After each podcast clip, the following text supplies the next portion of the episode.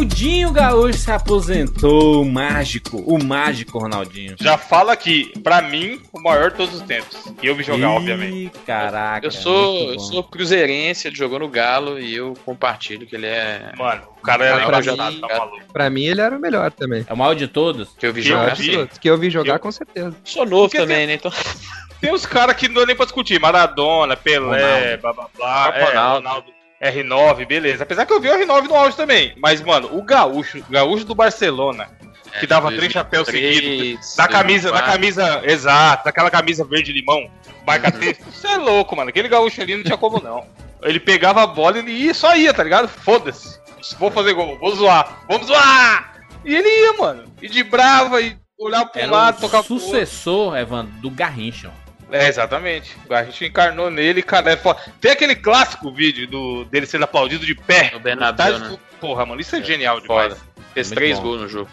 É, tem um vídeo bem famoso dele também, e humilhando o Sérgio Ramos, assim, várias vezes. Porque o Sérgio Ramos hoje em dia é um dos melhores jogadores que tem, né, na zaga aí. Mas com ele certeza. passou por cima do Sérgio Ramos ridiculamente aí já, várias vezes. Ele era demais, cara. Eu, eu, assim, era, era sempre um show assistir o Ronaldinho jogando no Barcelona. Porra, eu, eu lembro dele, o Messi pivete, assim, primeiro jogo dele. E aí o, o passe do Ronaldinho pro Messi fazer o primeiro É. gol. E o Messi bem novinho abraçando o Ronaldinho. Gol de cobertura. Cara, foda demais, mano. Tá maluco. É, o Ronaldinho era o mágico. Eu, eu sempre fui fã, sabe, do, do Ronaldinho. Quando eu, na, na Copa, você foi fã, vira piada, né? Eu, fã, né? É, eu lembro da Copa de 2002. Olha o que ele fez, né? Olha o que ele fez, olha primeiro jogo dele foi na, foi na Copa América, isso daí. Isso. É, foi contra a Venezuela. ele- aí tem, é, tem a, Dá o o Chapéu chapéu. dentro da área. Aí o Galvão quase tem um AVC, né? porque o Galvão, os caras criticam o Galvão narrando, mas, mano, o Galvão é um show à parte narrando. Que ele se entrega nas paradas, ele se empolga, o jogo tá mó merda e ele, caralho, teste pra cardíaco, não sei o quê. Galvão hoje tá parecendo um, um ex-fumante. Pode crer. Tá rouco, mano. Porra, a gente corre sério risco que na próxima Copa o Galvão perecer ao vivo, mano. Porque ele Gol do Neymar na final. É, no jogo normal aí. Final do Mundial aí, Grêmio e, e Real Madrid, tá ligado? Que não é uma Copa do Mundo, não é o Neymar, não é o Ronaldo, não é um cara que ele é fã. Ele já tava quase no bico do corvo. Imagina na Copa, estreia da Copa, o Neymar mete um golaço. É o teste pra cardíaco, amigo. Sim, Se botar ele com o Pelé do lado, que nem 94, vai os dois. Ó, lembra daquele gol? Lembra daquele gol, a Copa de 2002, com o Ronaldinho Gaúcho cobrando aquela falta de longe pra caralho contra a Inglaterra? Aquele Caralho. jogo ele foi um jogador brasileiro, né? Porque ele. Primeiro, primeiro gol do Brasil, ele fez a jogada toda, né? Fez aquele, aquele, aquela pedalada que ele deu, que ele tirou todo mundo, botou pro Rivaldo fazer o gol. Depois ele fez esse gol de falta lá de trás e cinco minutos depois foi expulso. Ele pisou no dizer, cara. eu vou dizer o seguinte, ó. Dá pena das outras seleções assim, macho. Porque olha, olha as nossas seleções, né, mano? Ronaldo, Ronaldinho Gaúcho, Romário, mano. Rivaldo. Ninguém quase não fala do cara. O cara é foda também, foi o melhor do mundo. Rivaldo era 2000. foda demais, mas tá maluco. Aquela perna esquerda dele ali, o cara. Ele não era rápido, mas, bicho, botou no pé dele. Tá maluco. É, ele tinha uma qualidade de passe impressionante. Mas aí, você vai a final da Copa de 2002, a Alemanha tinha um time da porra também, mano. Sim, com certeza. Mas ali o, o Rivaldo com seus corta-luz ali, menino, tá maluco. Era um time 2002, foi uma seleção embaçada. Foi de seleção, foi a melhor que eu vi jogar, cara. O nego fala aí, de, ah, e as, as 2006 era foda, mas pô, 2002 isso é louco. Tinha, a reserva já era foda. Você tinha o Edilson Capetinha na reserva, mano. Vampeta na reserva. Denilson Show na reserva. E o Cleverson, Cleverson. Também só jogou na Copa nunca mais. Porra, Jogou muito na Copa, mas nunca mais. Kaká, Kaká na reserva, tá ligado? Os caras É, muito bons. Kaká entrou no último segundo, não foi? Ele tentou entrar e não conseguiu, foi um negócio assim. O Kaká entrou no botou- finalzinho num jogo É, no do- da último fase jogo. de grupo lá. Foi No último jogo também, o Filipão tentou botar ele lá no finalzinho contra a Alemanha, só que acho que não deu tempo. Então, aquele- o finalzinho do jogo contra a Alemanha, o Denilson. Não, olha o goleiro. O goleiro, o titular era o Marcos. Se liga, São Marcos titular, Dida primeiro reserva e o Rogério terceiro reserva, mano. O- Você é amigo São Paulino, assim como eu, você tem noção que o Rogério foi o terceiro reserva da Copa do Mundo, mano. você O Rogério que é uma o- puta goleiro. Dois laterais, você pensa, é, era Roberto Carlos e Cafu. Você pode discutir facilmente aí os dois melhores da história na posição e tava no auge naquela época, né? Comecinho dos anos 2000 era o auge da carreira dos dois. Mano, E o você Juninho viu se você- Paulista na reserva. Você é louco, bom time. Aí, a gente tem que fazer o estilo da vida Copa do Mundo, hein, Jordi, quando chegar a próxima Copa. Vamos fazer, vamos fazer, com certeza. E fazer todas as nossas lembranças de todas as Copas. Assim, eu vi o, o, o Ronaldinho, né, cara? Quando, quando ele, ele voltou pro, pro Brasil e jogou ali no Atlético Mineiro, ele, ele tava jogando bem pra caralho ainda. No Flamengo, no Flamengo, caralho, ele tava jogando muito bem ainda, né? Pô, teve aquele jogo Santos e Flamengo, foi 5x4. Nossa, caraca, que jogaço. Porra, esse jogo é foda, mano. É. Um dos melhores jogos da história, tá maluco? E aí ele veio pro Galo, jogou, ganhou Libertadores, joga muito, né? O negócio dele é porque os, os caras faziam um lançamento absurdo pro Ronaldinho e a bola batia na, na no pé dele e grudava, tipo um imã, sabe assim? Era, ele tinha uma, um domínio inacreditável com a bola, mano. E o pessoal ficava maluco, né? Ele, ele pegava na bola. Imagina você sendo o adversário do, do Ronaldinho Gaúcho. O cara tá na sua frente, com a bola no pé, de boas. O que é que você faz, mano? Você cagava, cagava nas calças. Né? Olha pro outro lado, mano. Segura. Vai marcar outro. a virilha. Sentiu a virilha. Ah, faz aquele gesto de rodar com a mão assim, ó. O técnico, deixa quieto essa porra aí. Pô, tem, tem um lance. Tem um lance dele pelo PSG, que ele, que ele recebe é, a bola pela esquerda, assim. E aí um cara vem correndo com ele, tipo, da metade do campo de ataque dele, e o cara fica aquele negócio só cercando, sabe? Porque o cara não tem coragem de dar um pote. Ele entra dentro da pequena área quase, e aí ele faz o gol, porque o cara não, o cara não vem hora nenhuma. Respeito, é, Cara, até a comemoração de gol dele era maravilhosa, oh. aquela sambadinha que ele fazia na, na bandeirinha, tá ligado? Ou então fazendo o hang loose, né? Hang loose também. Foi no famoso sinal hang... do Ronaldinho. É, pois é, no hang, o hang loose virou o sinal do Ronaldinho. Você viu tanto que o cara é foda, né, mano? Porra, muito bom, ele arrebentava demais. E depois virou cantor também, né? Ele tava cantando nas, um monte de música aí, né? Ronaldinho cantou, mano. Tem a música dele com o Wesley Safadão. Ah, muito bom. Mas aí, você vê que o cara é foda quando outros jogadores que também são fodas é, elogiam pra caralho ele e às vezes até falam que ele é o melhor cara que já jogaram juntos, tá ligado? Uma vez eu vi uma entrevista do Deco, mano, que foi um puta jogador também. Sim. Infelizmente, ele jogou por, pela, por Portugal tal, não pelo Brasil. E aí o cara perguntou, porra, o, e o Deco tava nesse Barcelona que a gente falou aí, do auge Sim. do Ronaldinho. Aí o cara perguntava assim, porra, ele foi o maior que você viu jogar? Aí ele dá uma pensadinha assim, é, não tem como não falar. Já joguei com quase todo mundo dos grandes, mas não tem como não falar que foi. Aí ele comenta do lance desse jogo aí que a gente falou, que ele foi aplaudido no Santiago Bernabéu pela torcida do Real Madrid, que é o principal adversário do Barcelona e tal. E aí ele, cara, ele catou a bola e fez o gol. E aí os caras dos jogadores do Barcelona ficou olhando um pro outro e falou: Cara, esse cara é louco? Como assim? Aí ele voltou rindo, tá ligado? Tipo, ninguém entendeu na hora que aconteceu. Nem os caras do Barcelona. Porque o Barcelona, pra quem entende futebol, é aquele futebol que muita gente considera chato. Que toca, toca, toca, toca, toca, toca, toca. Aí acha o espaço e faz o gol. Não é um futebol de ficar driblando pra caralho. Sim. De depender muito de técnica individual. Apesar de sempre ter esse cara que é mais do, do drible. E aí ele fez o gol e os caras do Real Madrid não sabiam o que fazer, né? Ficaram com a mãozinha aberta. E os caras do Barcelona também ficaram igual. Aí ele voltou, comemorou, voltou e começou a olhar pro Deco. Aí o Deco falou pra ele assim, cara, o que, que você fez? Aí ele, oxe, eu fiz o gol, você não viu, não? Pô, na hora que ele falou isso na entrevista, eu ria. Porque esse é o Ronaldinho, tá ligado? Ele jogava pra se divertir, mano. Dava pra você ver que ele tava, ele tava se sorrindo foda. sempre, Evandro. É, ele não tinha noção que ele era um dos melhores do mundo, que ele tava fazendo história ali, tá ligado? Ele só queria fazer gol, mano driblar os caras, dar passe foda e tamo aí. Então, eu acho que esses caras, hoje em dia, a gente tem o Neymar, que é o maior expoente do futebol brasileiro em relação a isso. Esses caras que viram essas lendas, eles não estão pensando, tá ligado? O Ronaldo, quando ele fez o gol na Copa, ele não, ele não pensou, caralho, estou construindo a história. Vão lembrar de mim, tá ligado? O cabelinho cascão. Metade das crianças no Brasil vão cortar o cabelo igual o cascão por minha causa.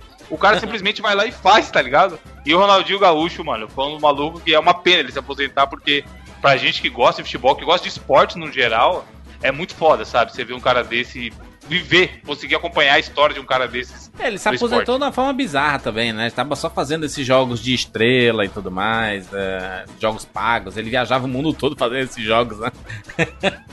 Isso aí é pra lugar. dar caneta nos caras. Dar caneta, chapéu.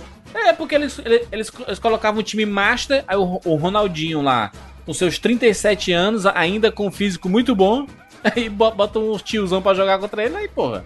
É, se o cara normal, jovem, já toma, já apanha pro gaucheiras, imagina o cara gordo, velho. Ô, Evandro, aqu aquela cobrança de falta dele, passar por debaixo da barreira. Sim, ele, porra, foda. É... Os caras pularam, velho, nesse jogo aí do 5x4 Flamengo e Santos, rolou um gol, foi, foi, foi. Pô, esse jogo eu quase tive um infarto. O cara inventou, Bom jogo, você é louco. O cara inventou um negócio, mano. É, mas é, é, foda, né? Porque assim, ele, ele, ele traz muitas lembranças ali, principalmente do começo dos anos 2000 ali, né? Acho que 2005, 2006 foram, foram os auges, assim, do, do Ronaldinho. Onde o mundo inteiro conheceu o Ronaldinho Gaúcho, né, cara? Impressionante, né? Porra, tem uma história. Tem uma história, se liga, aproveitar que o nosso ouvinte amigo Rafa Passos aí tá, e ele é do Rio Grande do Sul, que dizem que o Ronaldinho, quando ele virou o Ronaldinho, conhecido mundialmente, milionário, mó grana, ele construiu uma mansão lá na cidade que ele, que ele cresceu, sei lá, que ele vivia, não sei. E aí tinha um, um túnel por baixo da rua para levar pra uma balada que ele gostava de ir. E ele ia no meio da noite. Procede essa história ou é histórias que o povo É, conta? e- essa história é uma lenda aqui, né? A gente não, não sabe Pensa, se é verdade mesmo, Pensa mas, se o cara mas era foda. Eu, eu, eu acredito que sim, né? Porque com o dinheiro que ele tem, ele podia fazer um túnel pra cada casa noturna aqui de Porto Alegre, se ele quisesse. A história que eu Tranquilo. vi era essa, que ele tinha era tipo a caverna do Batman, só que era do Ronaldinho. Aí ele saía da Sim, casa dele, tranquilo. passava pelo túnel no meio da avenida principal da cidade e saía já dentro da, da, da boate. Com as menininhas dele lá. Não teve uma É. parada que, desse, que os torcedores do, game, do, do Grêmio ficaram meio puto com o Ronaldinho, né? Ou não? Cara, Quando voltou pro puto. Brasil, não voltou pra, pra lá, né? Puto é pouco, né? Eles, eles até hoje ele, falam né? mal do. Isso, exatamente. O- A torcida do Grêmio aqui tem um. Olha, eles, eles não gostam muito do Ronaldinho aqui. Porque que quando ele voltou pro Brasil, o Grêmio, claro, É que ele tava- dele, né? Ele É, tava ele tava- acertado. Ele tava praticamente acertado. Tem ter- Até ficou famosa essa história aqui das caixas de som. É, Porque daí orga- organi- pro Olímpico, Isso, organizaram uma festa pra ele, pra receber, já tinham botado as caixas de som. E daí, quando foram ver, anunciaram ele no Flamengo. Aí os caras Aí do o Flamengo pessoal ligou pra ele e falou, Ronaldinho, Rio de Janeiro ou Porto É, Alegre? Aí ele pensou bem e falou, hum, rapaz. É, eu acho que ele pensou na noite, né? Porque jogar lá no Flamengo ele jogou pouco, né? Quando noite ele, veio- fez bastante. quando ele veio aqui, aqui para Minas para jogar no Galo, é, o que ele fez para não ter esse problema de ser visto aí na- nas baladas e tal, ele alugou uma, uma casa num condomínio aqui que é perto lá do centro de treinamento do Galo, que é mais uma vibe meio de sítio, assim, sabe? Uma parada grande, assim, a casa que ele tinha alugado. E ele fazia as festas lá e a casa tinha até boate com parede à prova de. Não era lá na Lagoa Santa? Isso, é, em Lagoa Santa. É, a, a casa que ele fez aqui em Porto Alegre é bem afastada, assim, é lá na Zona Sul, num lugar bem distante. Ah, Ele faz a festa que ele quer lá. Eu nem imagino o que, que rola lá. Foto clássica é aquela, hein, Evandro? Do, do Ronaldinho na piscina com um monte de mulher. Pô, ele é que foda. fez, né, É, ele, ele é um dos últimos expoentes desse jogador zoeiro, né, mano? Que ele pegou uma época que podia meter esse louco aí. De post- Tem a entrevista dele com a repórter, porra. Que ele pede a mulher em namoro. ah, não sei o quê. A mulher, seus namorados, blá blá blá, e o Ronaldinho. Aí ele olha com aquele dentão dele, sempre rindo com a cara de malandro. Ah, você quer namorar comigo? Muito desgraçado, mano. É bem bizarro, né? Sim, por isso que eu tô falando. Ele é um dos últimos expoentes de jogador que fazia essas loucuras, tá ligado? Era ele, né? O Ro- Romário fazia isso. é, esses né? caras aí. O próprio Renato Gaúcho, o Túlio. Renato Gaúcho, atual técnico do Grêmio. Os caras metiam o louco e, mano, tamo aí. Hoje em dia o cara tem, nem pode, né? Não tem esse espaço mais pra esse tipo de brincadeira. Não, nem tem. O- o negócio profissionalizou tanto o futebol que, que é- esses caras, assim, que são pilantras, assim, não tem mais espaço, não, cara. É, mas é um dos últimos, né? Um dos últimos mágicos aí se despedindo e. Que, que é triste, mas que. Cara, se você pesquisar Ronaldinho Gaúcho no, no, Google, no YouTube, dribles, gols, tu vai ficar maluco de assim, cara, não é possível. É o maior driblador da, da história, assim, sabe? Eu- ele, ele, ele dava problema pro pessoal do FIFA, fazer o FIFA Soccer aí. E ele ficava inventando Não, os dribles do nada. Possivelmente criaram o FIFA Street por causa dele. Ó, Porque com no certeza. FIFA normal não dava pra fazer os dribles dele, tá ligado? Aí tu Foi. fala, pô, vamos criar um jogo só de drible que dá. E ele cansou de ser capa do FIFA Street aí também, Sim. porque era... Maravilha. Ronaldinho Gaúcho aí. O mágico se despediu. É isso, vambora. Eu sou Júlia de Filho. Eu sou Evandro de Freitas. Eu sou o Felipe Mesquita. Eu sou Rafael Passos. E eu sou Bruno Carvalho. E esse é o 99 Vidas.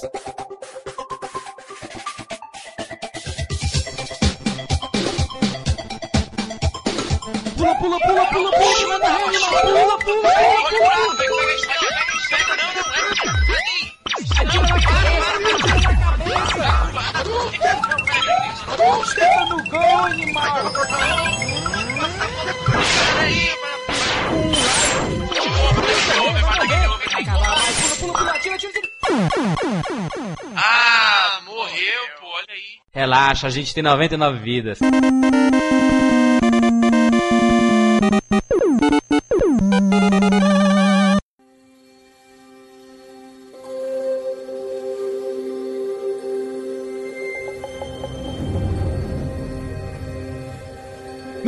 Estamos aqui juntos mais uma vez para mais uma edição do 99 Vidas. E dessa vez aqui nessa sequência maravilhosa nesse começo de ano, nós vamos falar sobre o jogo que ganhou o troféu da terceira posição de melhor jogo de 2017. Já avisa qual, qual foi o quarto lugar, Bruno? O quarto lugar? Nem Sim. lembro mais, nossa. Se o cast na um empate. que vem, já vamos avisar a galera. vamos, vamos fazer o top 10 inteiro. O pessoal tá pistola aí, viu, mano? O pessoal aí, não. Porra, teve um vídeo, eu até tuitei, mano. Porra, teve um cara. Nossa, cast do Mario Odyssey! Esse cast tinha que ser feito daqui 25 anos! Aí o cara, você pode esperar 25 anos pra ouvir. Caralho, cavalo gigantesco de coice. Né, na, na Muito bom, foi bom, foi bom, foi bom, mano. Uh, mas nós estamos aqui juntos para falarmos sobre o jogo que ganhou a terceira posição. Bruno, que jogo é esse, Bruno? Nós falaremos aqui, senhor Jurandir Filho, de Horizon Zero Dawn, que seria o jogo do ano se não existisse a Nintendo. O que foi agora? Não gosta do frio? Vamos sair hoje. Temos um ritual para realizar, você e eu. Hum.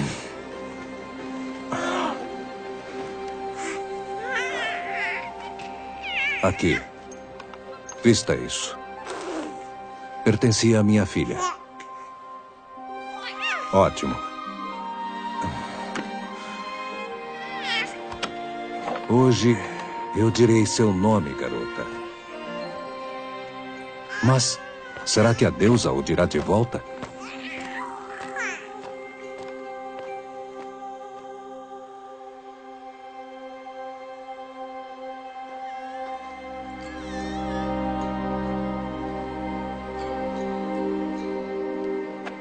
Normalmente são as mães que declaram. Mas você não tem. O vilarejo todo estaria presente. E as matriarcas fariam o ritual. Mas. Somos exilados. Mesmo assim, seguimos os rituais da tribo. Não queremos nos tornar como os antigos incrédulos, que deram as costas para a deusa. Mas a maldade deles os amaldiçoou. Para nós, restaram os esplendores da criação: feras de ar, água, terra e de aço.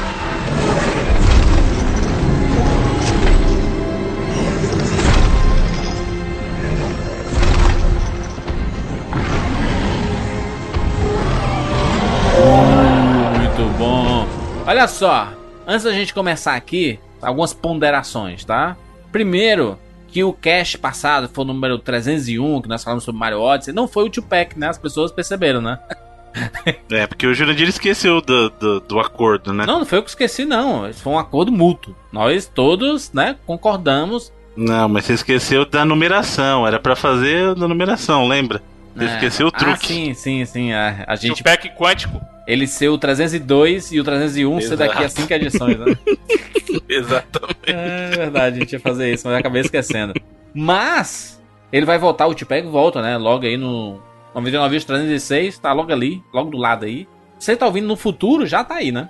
E nós temos aqui as participações, obviamente, do Felipe Mesquita, lá do Reload, né? Mais uma vez aqui conosco. Felipe participou, Felipe? Já de, do que, Felipe? Do Uncharted 4? Acho que foi dos, dos dois Uncharted, né? Da trilogia e depois do 4. Olha aí. Sonista pouco, menino, Sonista né? pouco, menino.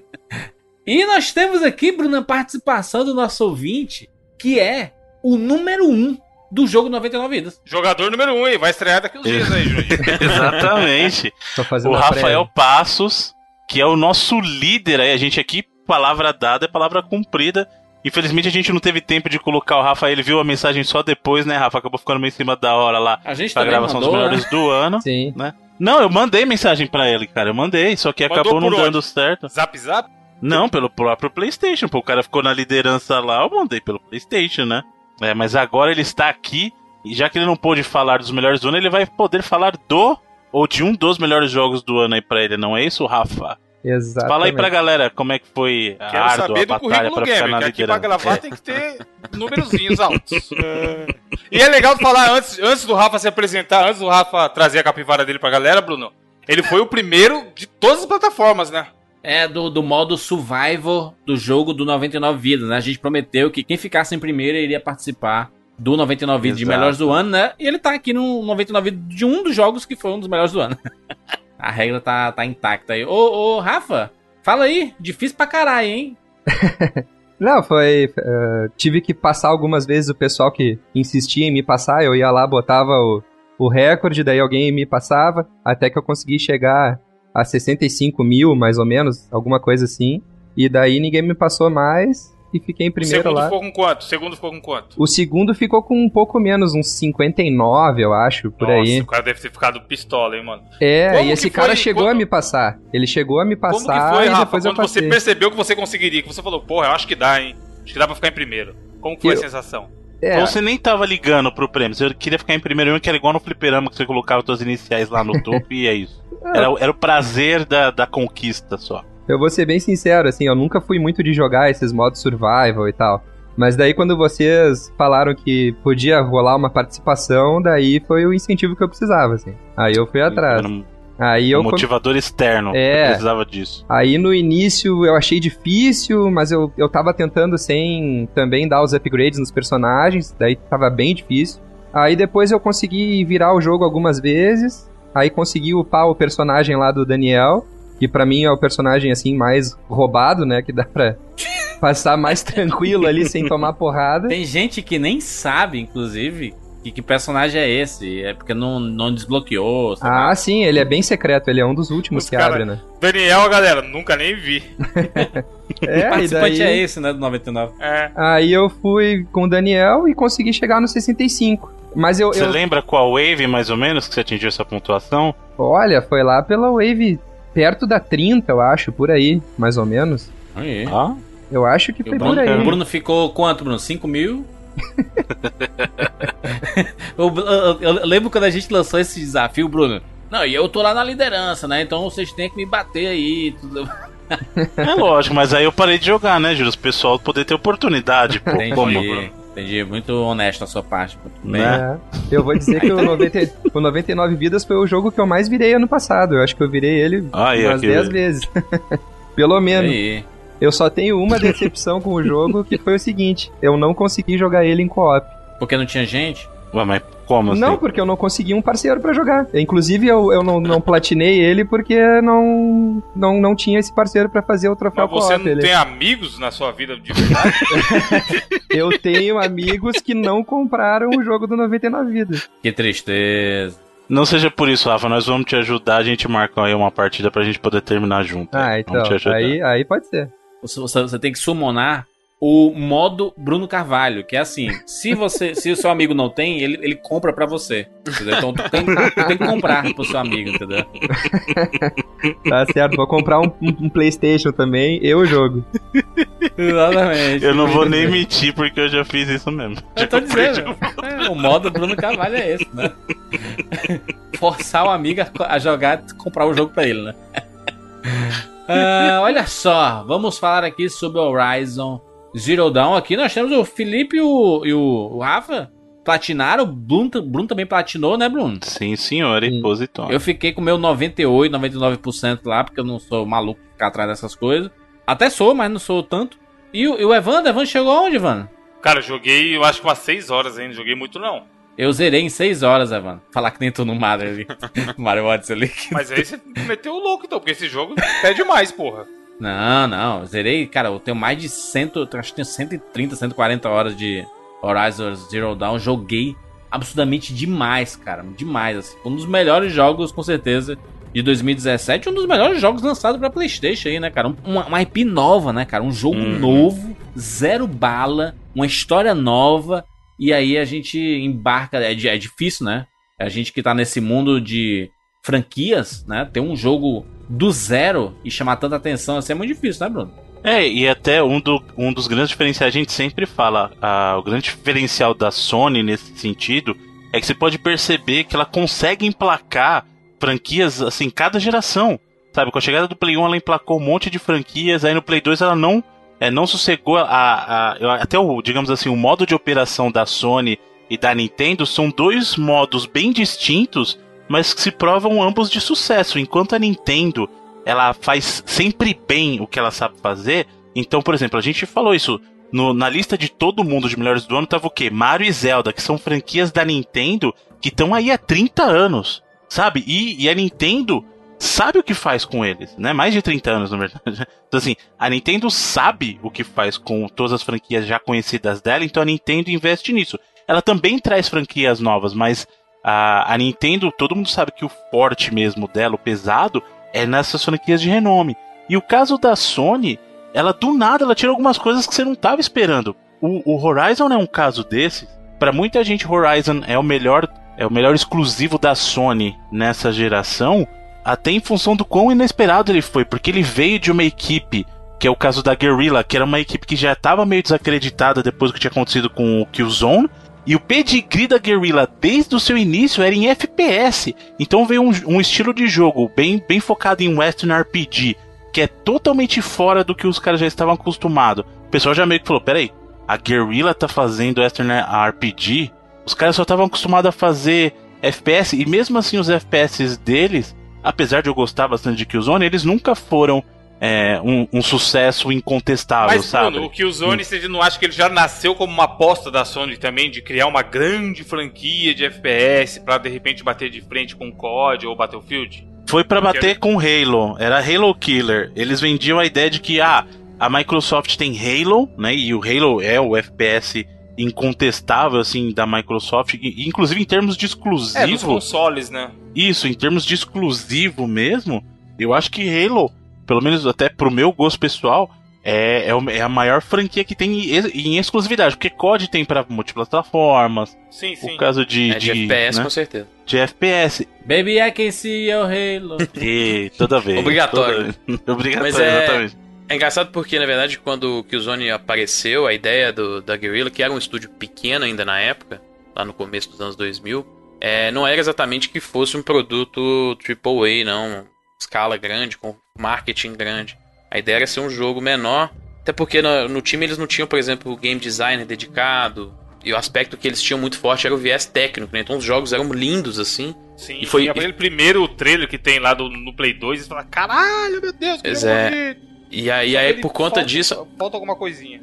É, ele, por exemplo, eles não tinham game designers no time no primeiro jogo, né? E a ideia, porque a Sony, porque ela viu que o jogo tinha esse aspecto visual muito, muito forte, ela tratou ele de um, uma forma no marketing muito grande também, né? O que criticamente ele foi bastante criticado negativamente, mas em vendas ele foi até bem, o que fez com que descontinuassem a franquia. No futuro, até é, na época do segundo jogo, a Sony comprou o estúdio, né?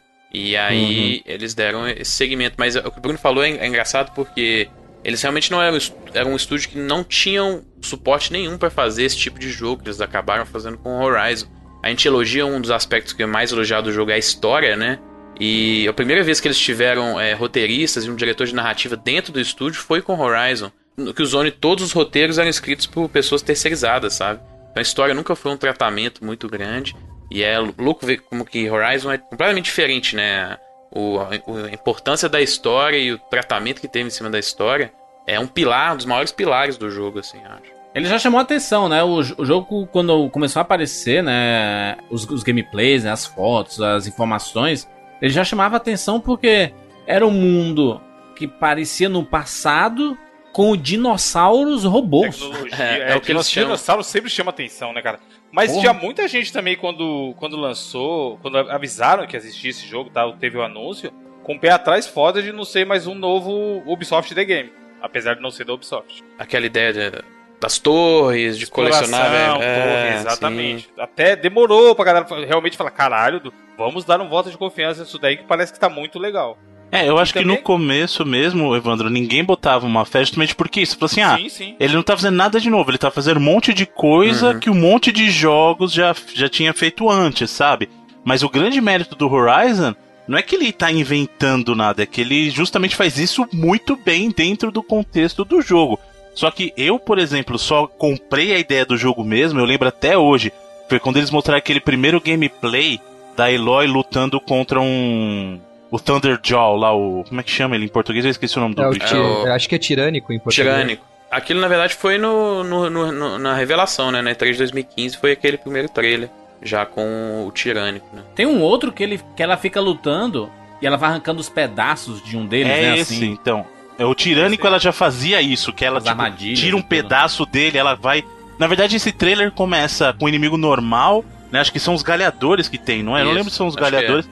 Aí ela tá lá, ela faz um, tipo, uma morte meio stealth, ela dá aquela deslizadinha, aí chega no tirânico e ela começa tá, a arrancar a peça do, do tirânico, até que ela pega aquele lançadisco dele e usa contra ele. Naquele momento eu falei, uhum. caramba, cara, eu quero muito o jogo, porque, de, de novo, dinossauro robô. Simples, a razão. Por que é. dinossauro robô? Dinossauro é. é até engraçado que o pitch pro projeto, né? É engraçado, o Bruno também tava falando aí que é um projeto super único no, no, no, estilo que. no sentido de que o jeito que ele foi concebido, né? Um estúdio que não tinha nada a ver com esse tipo de projeto e tal. É uma parada que demorou anos para eles conseguirem realizar. Né? Na verdade, o pitch pro projeto rolou lá em 2010, 2011, né? É, é foi logo depois do que o Zone 3, né? Eles estavam terminando o 3.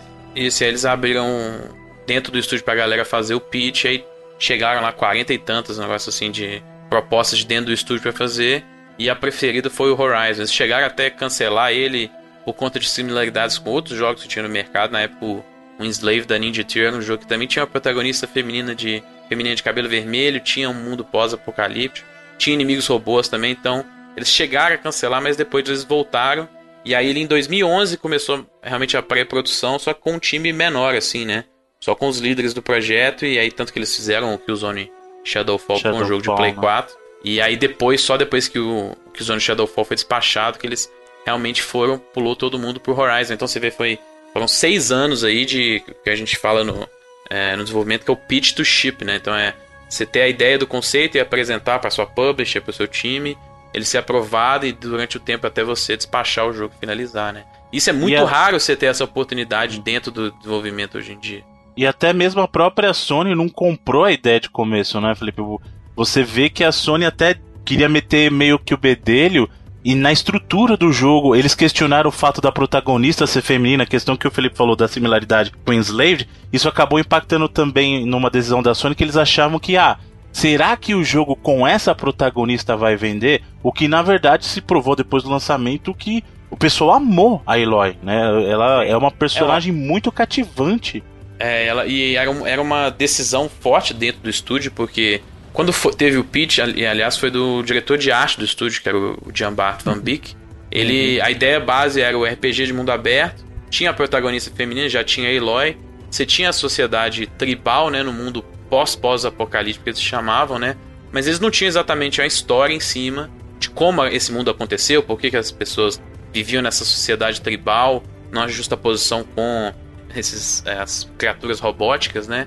É, mas eles seguiram essa ideia e um pilar que eles também não queriam é, deixar escapar, tinham que ter esse, esse, fator dentro do jogo, era a protagonista a feminina Aloy, né? Então acho que foi um, é, um osso que eles seguraram aí muito bem, né? Porque sem ela acho que é, teria sido um jogo bem diferente, né?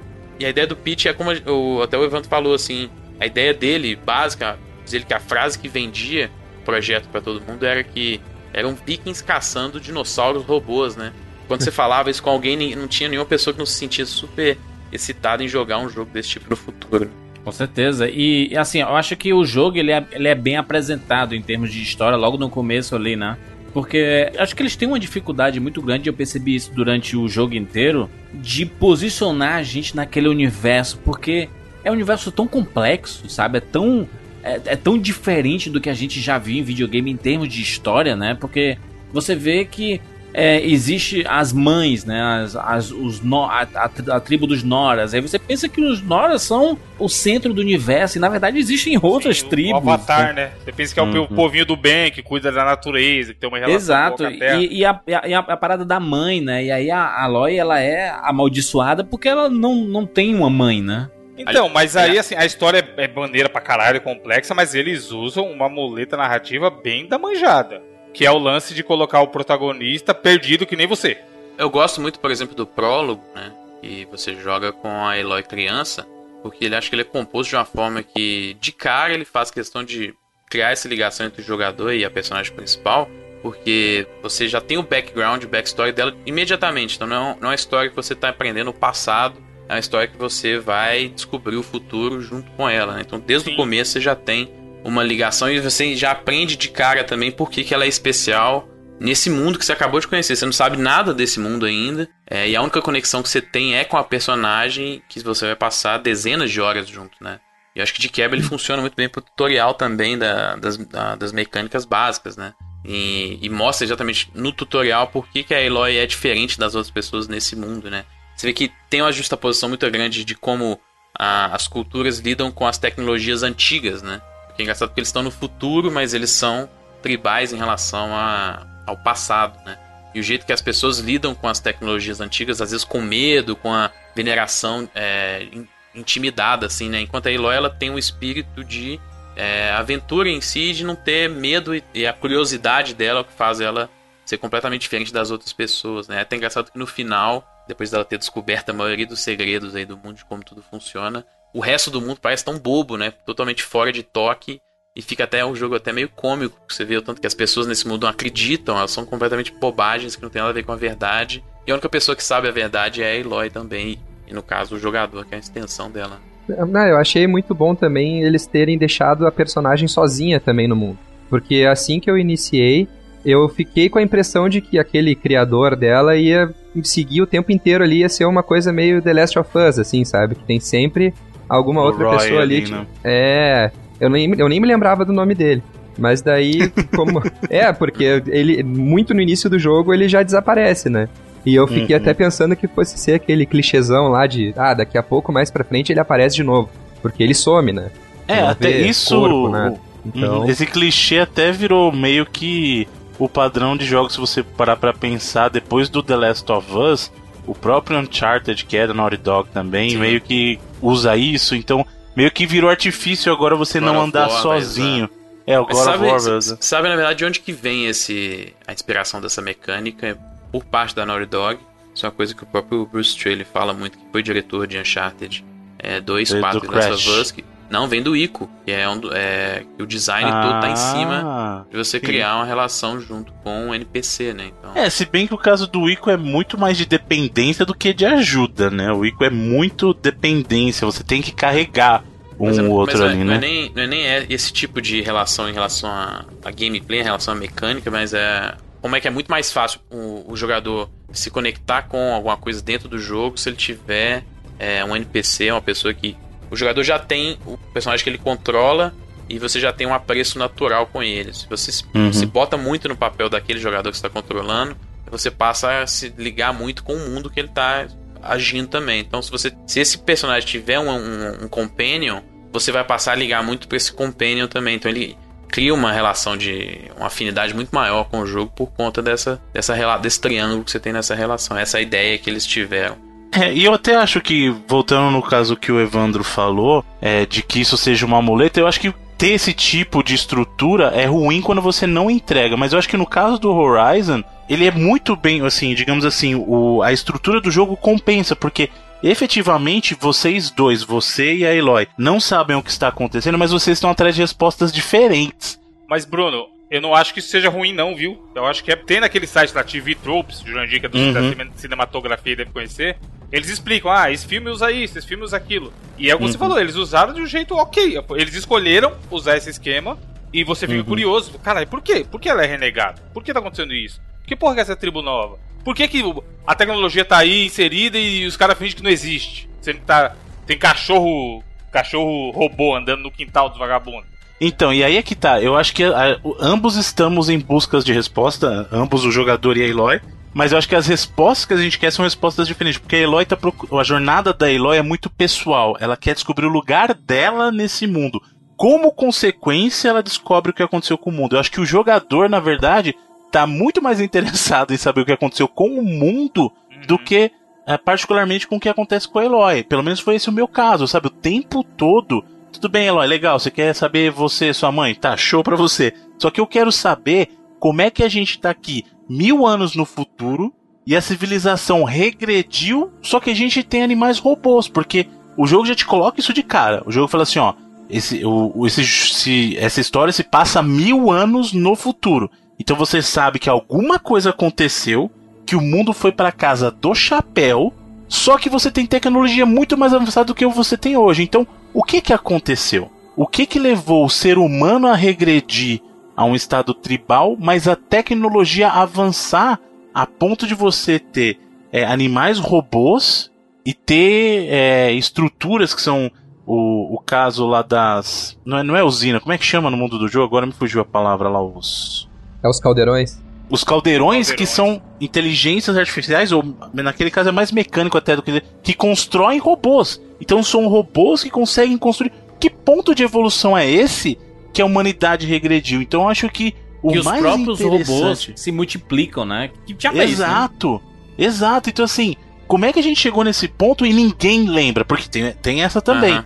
Eles estão lá no futuro, só que ninguém. Eles só mencionam assim, ah, os antigos, os antigos isso, os antigos aquilo. Mas ninguém lembra do que efetivamente aconteceu para chegar naquele ponto, sabe? E nem tem o que você acha de registro, e aí eu acho que. Ó, como isso o jogo faz um pouquinho diferente de Zelda, que é uma crítica que eu sei que o Felipe tem pra Zelda, a questão da história.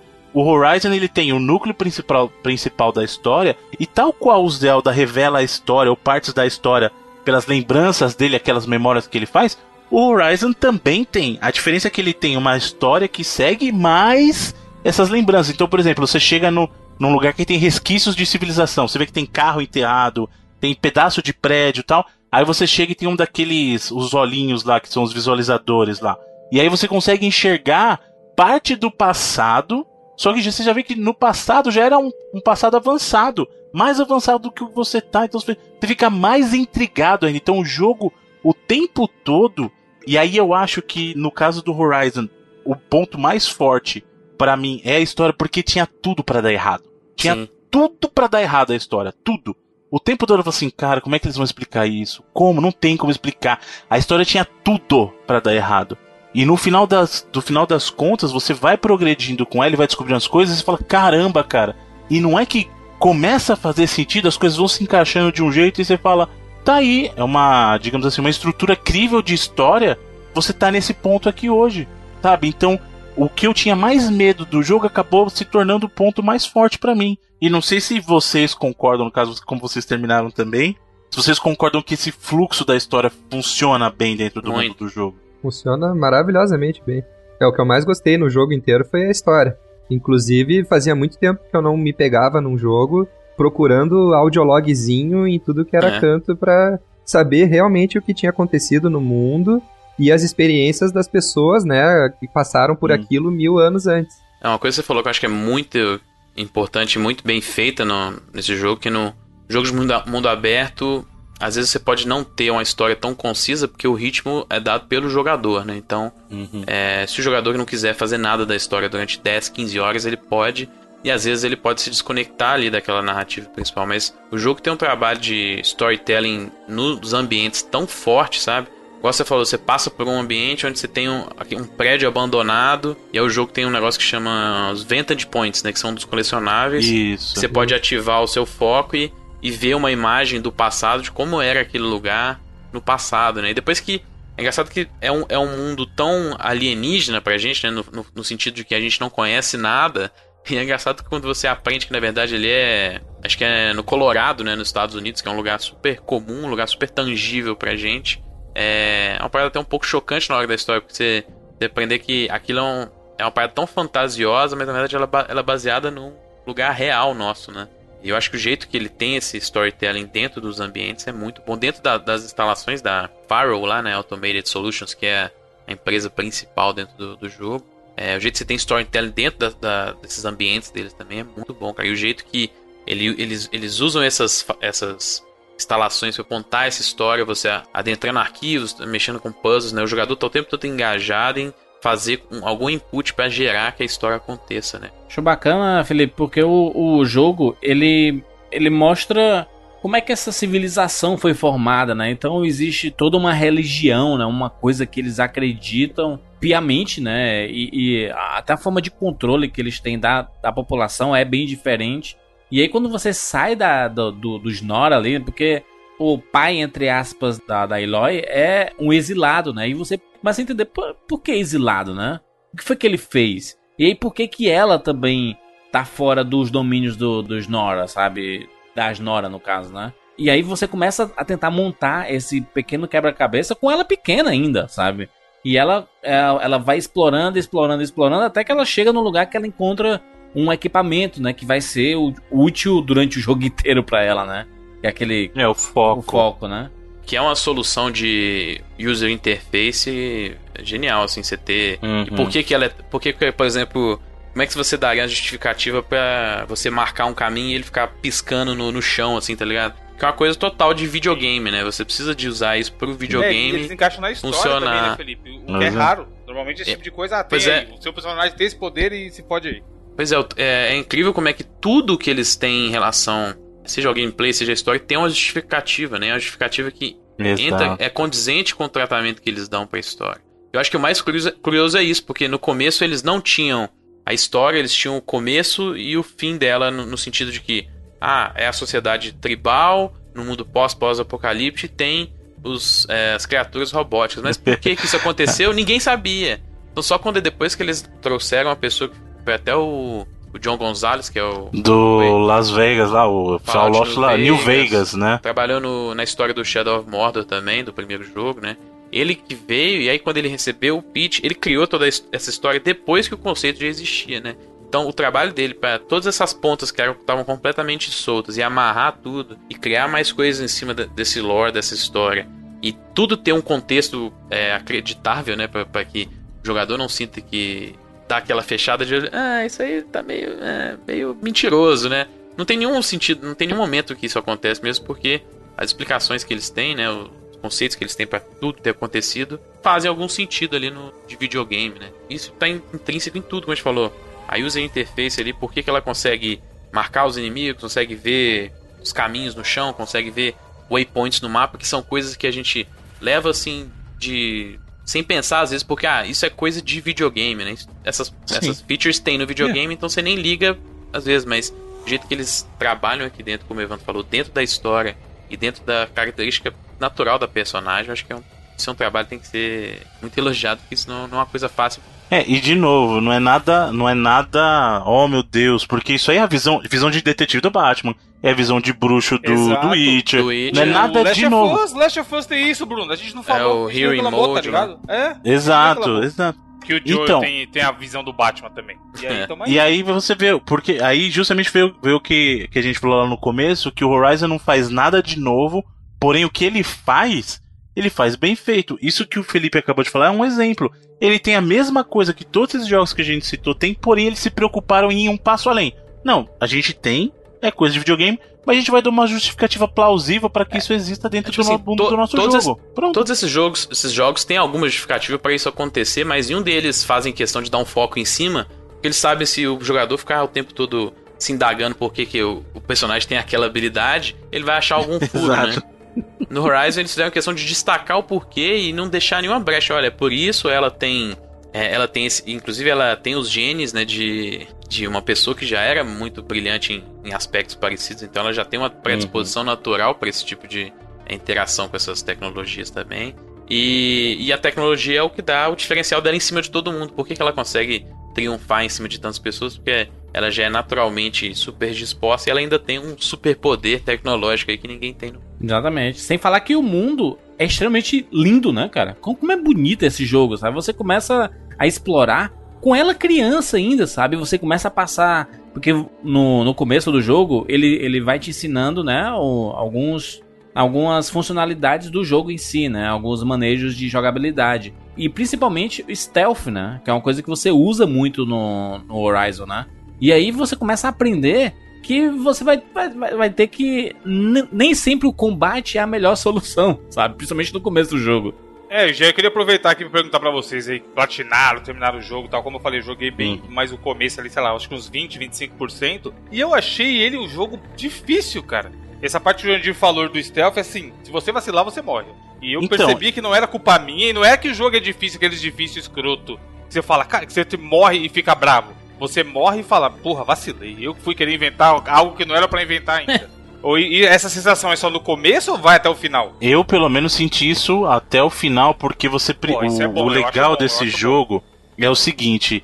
a, a, gente até chegou a conversar sobre a questão de batalha. Eu acho que a batalha, momento a momento desse jogo, ela é muito rica em questão das possibilidades e em questão de como você tem que planejar. Porque isso que você falou, Evandro, porque como é que funciona? Qual que é o no... A gente tá acostumado com, com os jogos no geral. Vou colocar aqui o Hack and Slash, por exemplo, que você chega pra cima dos inimigos e desce além os caras são esponja de, de golpe, sabe? Uhum. Agora, no caso do Horizon, você tem um inimigo, beleza, vou enfrentar o inimigo. Só que você nunca sabe se de repente aquele, aquele inimigo tá andando em bando. Aí daqui a pouco seja assim, ah, normal, esse vigia aqui é fraquinho. Só que começa a juntar um, dois, aí, é. ih, é. né, peraí.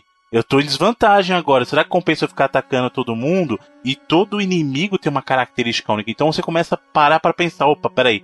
Para esse inimigo eu tenho que planejar a minha estratégia, porque eles têm ele tiver... pontos fracos diferentes, né, Bruno? Exato. E eles se comportam de maneira diferente. Alguns animais, se você atacar, eles fogem. Outros, eles, eles dão um grito, eles têm até um, um, emitem um som que eles chamam reforços. Então você tem que começar a analisar o comportamento de cada inimigo. Você tem que planejar, peraí, esse inimigo aqui é muito forte.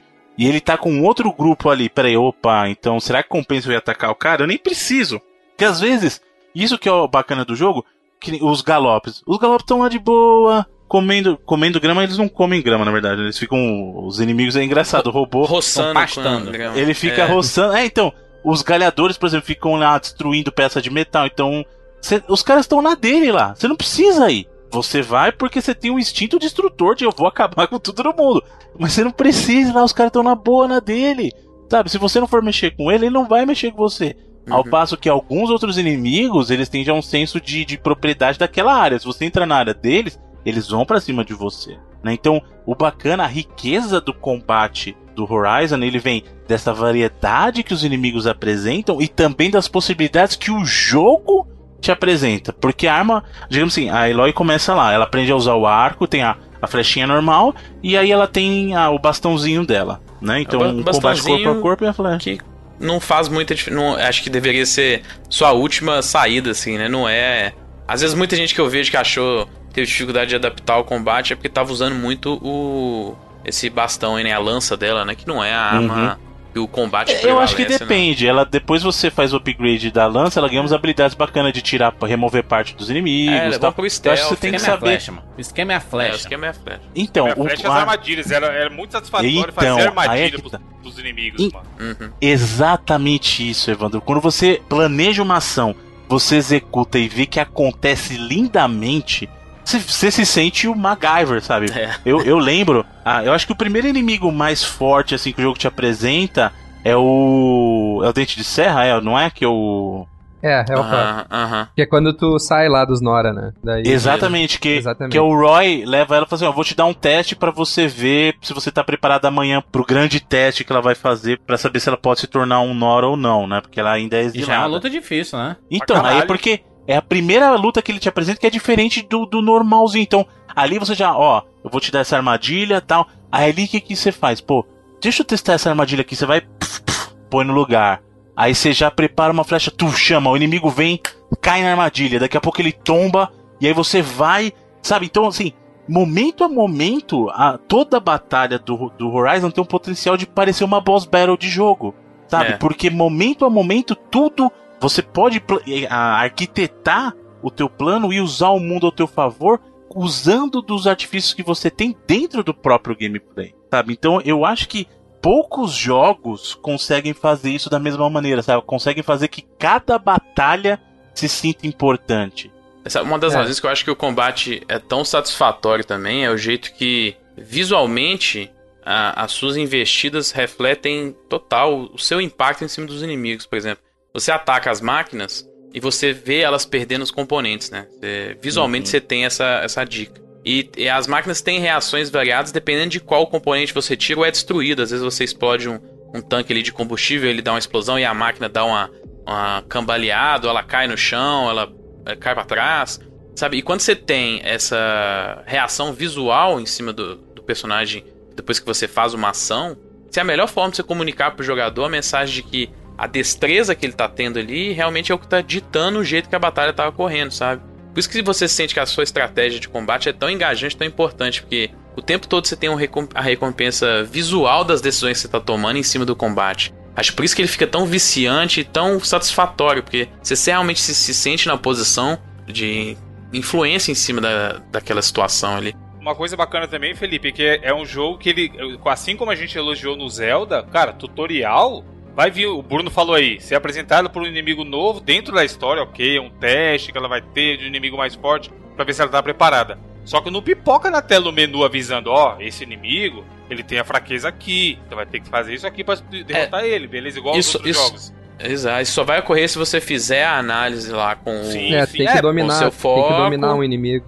É, e, e aí você, se você quiser saber as fraquezas, você vai ter que entrar no menu depois que você tiver feito a análise e ver lá. E aí depois ele vai ter analisado. Mas ele não te dá. Ele não necessariamente. Ele pisca assim o que, que você tem que acertar. Exatamente. Né? Tem muita, muita parte de tentativa e erro também. Né? Você fala, pô, deixa eu tacar uma flecha pra ver o que vai acontecer. Aí não dá, dá zero de dano. O bicho nem, nem olha para trás.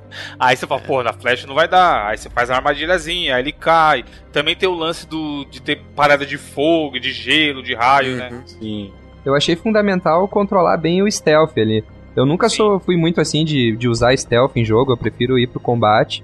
Mas no, no Horizon eu usei bastante o stealth, inclusive a armadura que eu mais usei é a que dava bônus de stealth. Porque era uma, o jeito melhor, assim, de tu conseguir progredir contra os inimigos, né? Seguir no jogo, fazendo o stealth e usando bastante as armadilhas, né? Tanto aquelas que era tipo um balãozinho que tu podia estourar de longe com uma flecha. Pô, essa é ou, a, Uhum. É, ou aquela que tu botava um, um arame, assim, tipo um arame no chão e o inimigo passava por cima dela e estourava. Sim. Ou até prender o inimigo, né? Até você é, eu... isso. e prende no chão. Eu usei, corda, né? Eu usei bastante, principalmente essas duas mecânicas, assim, de botar armadilha e botar essa de, de passar o, o pé do bicho e estourar.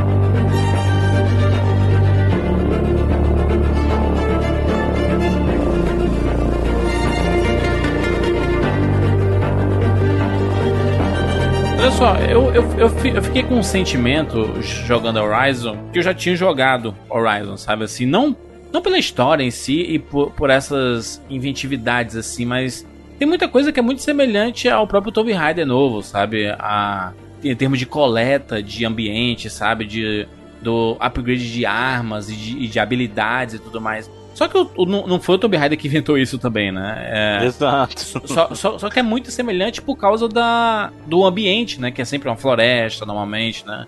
É protagonista feminino. Sim, lugar aberto e tudo, e, e, e usar arco e flecha, né? Então acaba sendo muito semelhante em termos de. Se você gosta do Tomb Raider, do, dos reboots pra cá, né? Dos dois que foram uhum. lançados. Do Rise e o, e o, e o reboot. É, é, batata gostar do, do Horizon, porque é muito fácil, porque o jogo ele te cativa, cara. Você, você, você demora mais ou menos 40 minutos jogando com a, a Eloy criança. Até ter uma transição que eu, eu acho que é uma das melhores coisas que o jogo faz é mostrar que a Eloy, quando cresce, né? Tipo, ela dá, dá um pulo, né? E aí quando ela cai no chão, ela já vira adulta, sabe? Assim, numa transição de, de cutscene, né? E aí você vê ela enfrentando os, os dinossauros e matando todos os bichos e tudo mais. Ou seja, você, você não vai começar com uma personagem Zé Ruela, sabe assim, do nada, não sei nada, estou aprendendo nesse mundo. Não, ela já vai com, começar com habilidades e ela só vai melhorar, né? Ela, é só daí pra cima, sabe? Ela não, ela não começa do zero, sabe? E de novo, o jogo, te, no prólogo, ele te dá a justificativa toda por que, que ela já tem essa predisposição, por que, que ela já tá nesse ponto que você falou, que é uma personagem que já tem as habilidades, já tem a, sapiência de conseguir fazer essas coisas, né? Porque ela já era, foi treinada por um cara que já era, também tinha esse, esses estímulos, também era um outsider, né? Igual ela, né? Um outcast, na verdade. E ela tinha já o foco, então, mais uma vez é o jogo, nenhum momento dando é, aquele tiro vazio sem ter um contexto em cima da que tá acontecendo. A diversidade de bichos que você encontra no jogo, eu acho uma das melhores coisas do Horizon, assim, tá? Porque você entende que eles estão. Você abre o mapa, o mapa gigantesco, né? Pra um maluco que nem eu que adora ver esses pontinhos e, e explorar. Você abre o mapa e você vê as possibilidades. Você ah, fica deslumbrado. Mas ao mesmo tempo que você entende que cada raça de dinossauro faz sentido ele estar onde eles estão ali. Sabe? Eles não estão eles não aleatoriamente, sabe? Tipo, eles não, não, não foram colocados é, não, fica aí os outros ali, sabe? Não, eles fazem sentido estar, porque ele, eles meio que dominam a, aquelas áreas, né? De, determinadas raças de dinossauros, né? E aí você vê uma variedade absurda, né? É, isso é mais explicado depois, até conforme tu avança na história, né? Sim. Eles, eles dizem o porquê de tal bicho ser mais encontrado nessa área ou outra área, uhum. é de acordo, né, com a, o, o objetivo que eles tinham, né? E, e até o negócio que o Bruno falou, que ele começou animais robóticos, eles, por exemplo, os galhadores lá, eles não estão pastando, comendo a grama, eles estão coletando mesmo, porque eles têm que coletar matéria orgânica para poder levar para os caldeirões, né, para para Gaia e todos aqueles AIs reconstruírem o planeta, né? Só que depois que foi reconstruído, eles continuaram fazendo porque eles não tinham nenhum outro propósito, né? Então tudo tem, nada tem uma ponta solta, né? De por que, que eles estão ali. Não, e, e, de vez em quando aparecem, os, os dinossauros são muito difíceis de se matar, né? Tem alguns que, ah, cara, tem alguns que são gigantes, né? Tipo aqueles. O tirânico. O, o, o trovejante, tirânico... o trovejante que é o pássaro gigante. O pássaro gigante, né? Puta merda, esse É, daí... o tirânico, o tirânico eu demorei pra ter, pra ter coragem de enfrentar ele. Eu olhava assim de longe, será que eu vou? Será que eu não vou? Ele depois Aí fiz outras acostuma, coisas. É, ele... depois que você acostuma, tu consegue matar ele mais, bem mais fácil. Tirar né? aquele lança Mas a primeira dele... vez é difícil. Pra mim, o mais difícil é o Britadeira, né? Que ele fica debaixo da, da Putz, terra. Sim. Caraca, muito E difícil. do nada ele pula assim. Pra mim, ele é, é o mais é difícil. É chato mesmo. Mas depois que você domina as armadilhas, sabe assim? Tipo, você, você já sabe que você tem que enfrentar um tipo, um, um, um dinossauro à frente. Aí o que, é que você faz? Você prepara o terreno, né? Aí você vai colocando armadilha explosiva, armadilha de choque, armadilha que só derruba, armadilha que gruda o bicho. E você vai criando um monte de tipo de, de armadilha. Que aí quando, quando você faz o barulho e o bicho vem pra cima de ti, às vezes tu já mata ele, sabe? Aí nem chega perto de ti. Ah, no terço final do jogo eu tava intocável já. Era muito difícil eu levar dano. Acho que é porque ele evolui muito rápido, né? E quando você começa a evoluir lá, tipo aquelas habilidades, né? Tem umas habilidades que você vai evoluindo, à, à medida que o seu level vai aumentando, né? Você vai desbloqueando, né? Essa, essas habilidades. É, você vai ganhando pontos de habilidade, né? Isso. O ponto de habilidade não é só com a experiência. Você ganha ponto de habilidade de diversas maneiras no jogo. Dentre elas, quando você sobe de nível também. Mas eu acho assim, eu, as habilidades elas ajudam até. Eu vejo que a habilidade ajuda muito mais em coisas periféricas, porque você tem tipos de habilidade para evoluir. Tem habilidades de combate? Tem. Tirar lá. Eu vou dar uma alfinetada no, no Zelda aqui. Quando você aprende habilidade para assobiar e chamar o cavalo, ou chamar qualquer lugar, pronto. Já te ajuda na questão de mobilidade, sabe? Quando você aprende é, a morte stealth pelo alto, entendeu? Que aí já te ajuda não só na questão de combate, mas te ajuda a eliminar o inimigo num plano de altura diferente, entendeu? Num plano de elevação diferente.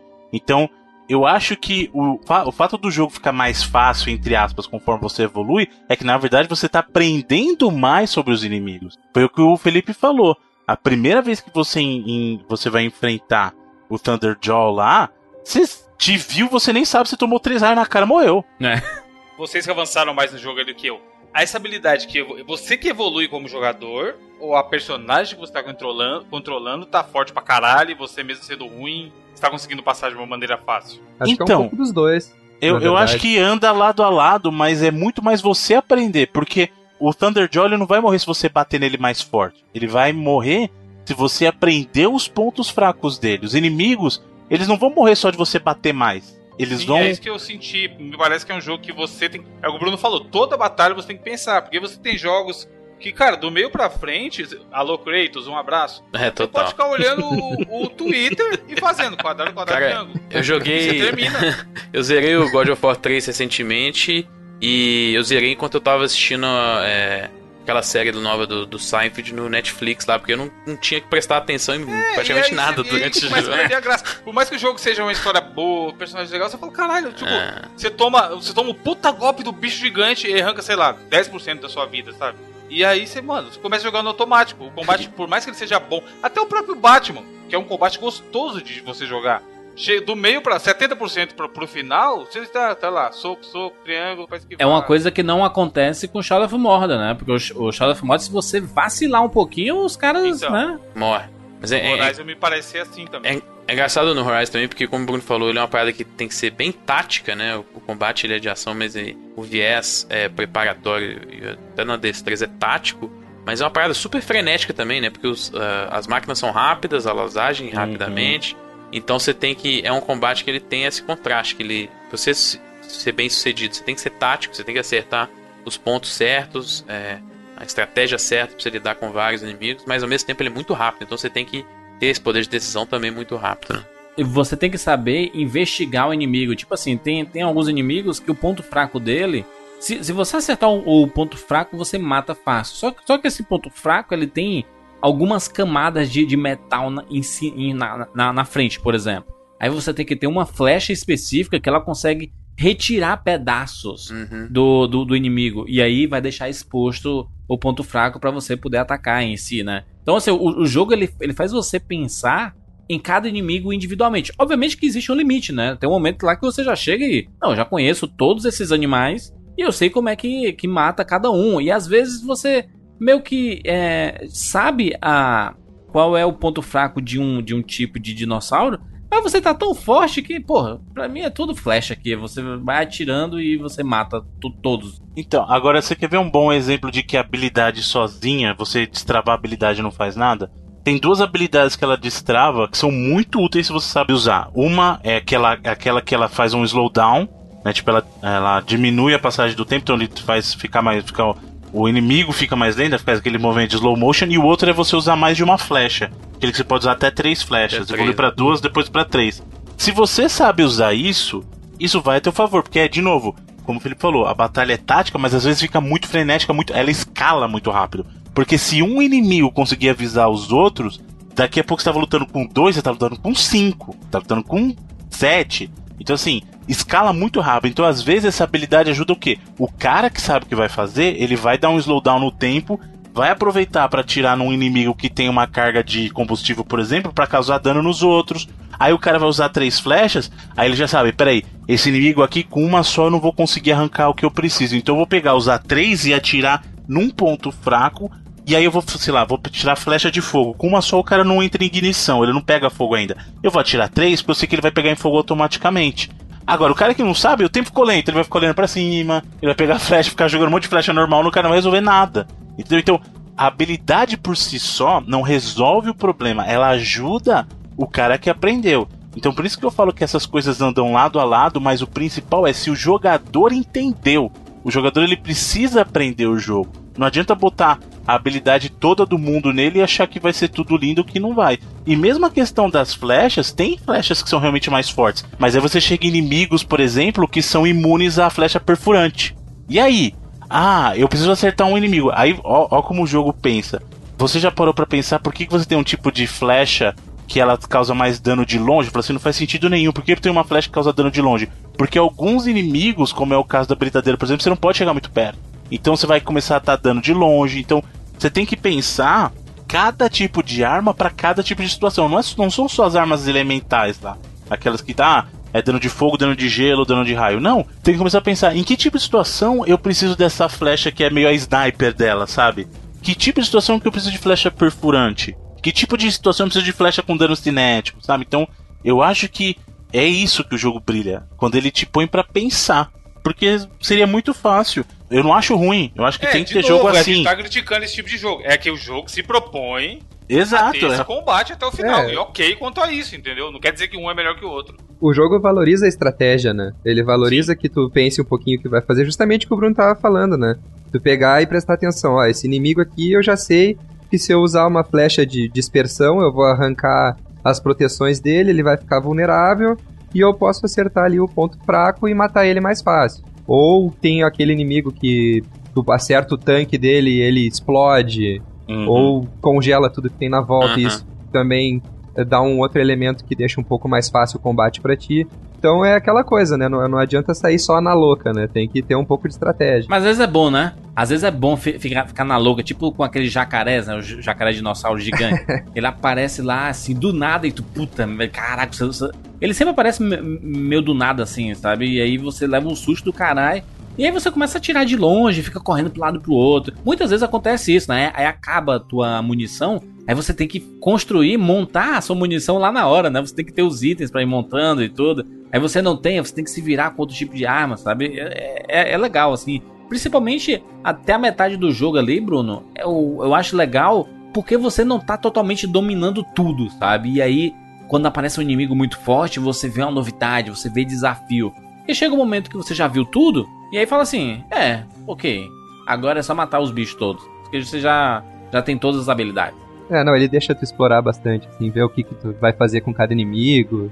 Uhum. Não, e, e, a, e, a, história, Rafa, cara, a história é, é, é, muito legal, porque você pensa, tem a história, tem a história principal andando, mas tem um monte de outras histórias acontecendo, e cara, eles, eles são bem escritos, sabe? As, as histórias. Me lembra muito o Witcher, sabe? Que uma quest aleatória tinha uma puta de uma história envolvida. E o Horizon também tem as suas histórias que você não, não precisaria nem fazer essas quests. Mas elas existem e fazem parte do universo ali. para você entender quem são aqueles povos, né? É, eu gostava bastante de ir nos Vantage Points. Que tu pegava aquela, aquela que tu uh, via como é que era uma parte do mundo antigamente, né? Uhum. Há mil anos atrás. Sim. Porque eles eram todos do ponto de vista de um cara só. E aquele é cara ele ia te contando uma história dele. Isso, isso. Fazendo um tour, tava... né, pelo final do mundo, né? Que ele já sabia Exatamente. que ia acabar, né? Exatamente. E aquela história ali foi uma das que mais me pegou, assim. Eu gostei bastante de, de ouvir todos aqueles audiologs ali e, e, olhar como é que era aquela parte do mundo especificamente mil anos atrás, né? Porque esse uhum. foi um uhum. outro trabalho bom que eles fizeram, né? De imaginar o mundo mil anos pra frente sem seres humanos e já recuperado, como é que ele poderia ficar, né? Com aqueles resquícios ainda da, da humanidade ali antiga. É, e o legal também é que o ponto, o ponto em que o mundo, entre aspas, acaba, em que acontece esse suposto apocalipse, não é o ano que a gente tá. Na verdade, ele ainda percorre pro futuro mais um pouco. E aí, acho que. Eu não lembro exatamente quando, mas é 2060 que começa a descambar de vez. Então, mesmo o, o futuro que eles têm pro Apocalipse, ainda eles têm uma história para contar a partir do ponto que a gente tá agora, até mais no futuro. Termina, é, acontece o Apocalipse aqui, entre aspas, e aí você passa mil anos pro futuro. E coisas aconteceram nesse período. Não é que mil anos ficou de, de boa sem nada acontecer, sabe? E é uma coisa que o jogo se preocupa em explicar também. Então, ele tem essa visão de quem viveu antes desse período do apocalipse aí, e aí depois quando você começa a ver a história, você vê que não, o mundo não parou ali e esperou você chegar depois de mil anos, né? Tinha coisa acontecendo. Eu, eu nem sei se compensa a gente entrar em, em detalhes da história não, agora. Tem que entrar. Tem que entrar. Spoiler, tem que entrar. Spoiler. blocão de spoiler. Blocão de spoiler é importante, Bruno, porque a gente precisa entender mais esse mundo aí, hein? É, uhum. é para alguns é fácil de, de compreender, para outros é bem confuso ainda. Bom, a, a, como a gente já falou, então já entra a sessão de spoiler mesmo. Spoiler aí, tá, tá sabendo. Tá todo mundo avisado aí, spoiler. Se você não jogou Horizon Zero Dawn, a gente vai comentar um pouco mais sobre a história. Se você não se preocupa também com, a história do jogo, vem com nós, né? Tá avisado. Esteja avisado. Mas joga antes, joga antes que vale a pena. Joga. Vale muito a pena, a história vale muito a pena. Sim. O, a história, como a gente falou, no começo do jogo ele já te coloca mil anos pro futuro e você tá ciente. É a Terra. Ele não deixa margem para dúvida. Ah, será que isso aqui é outro planeta? É outra, sei lá, outra dimensão? Não, é a Terra e é mil anos no futuro. De novo, é um futuro em que você tem o ser humano num estado primitivo, mas a tecnologia avançada. E o que acontece é o seguinte: como que o ser humano chegou nesse ponto?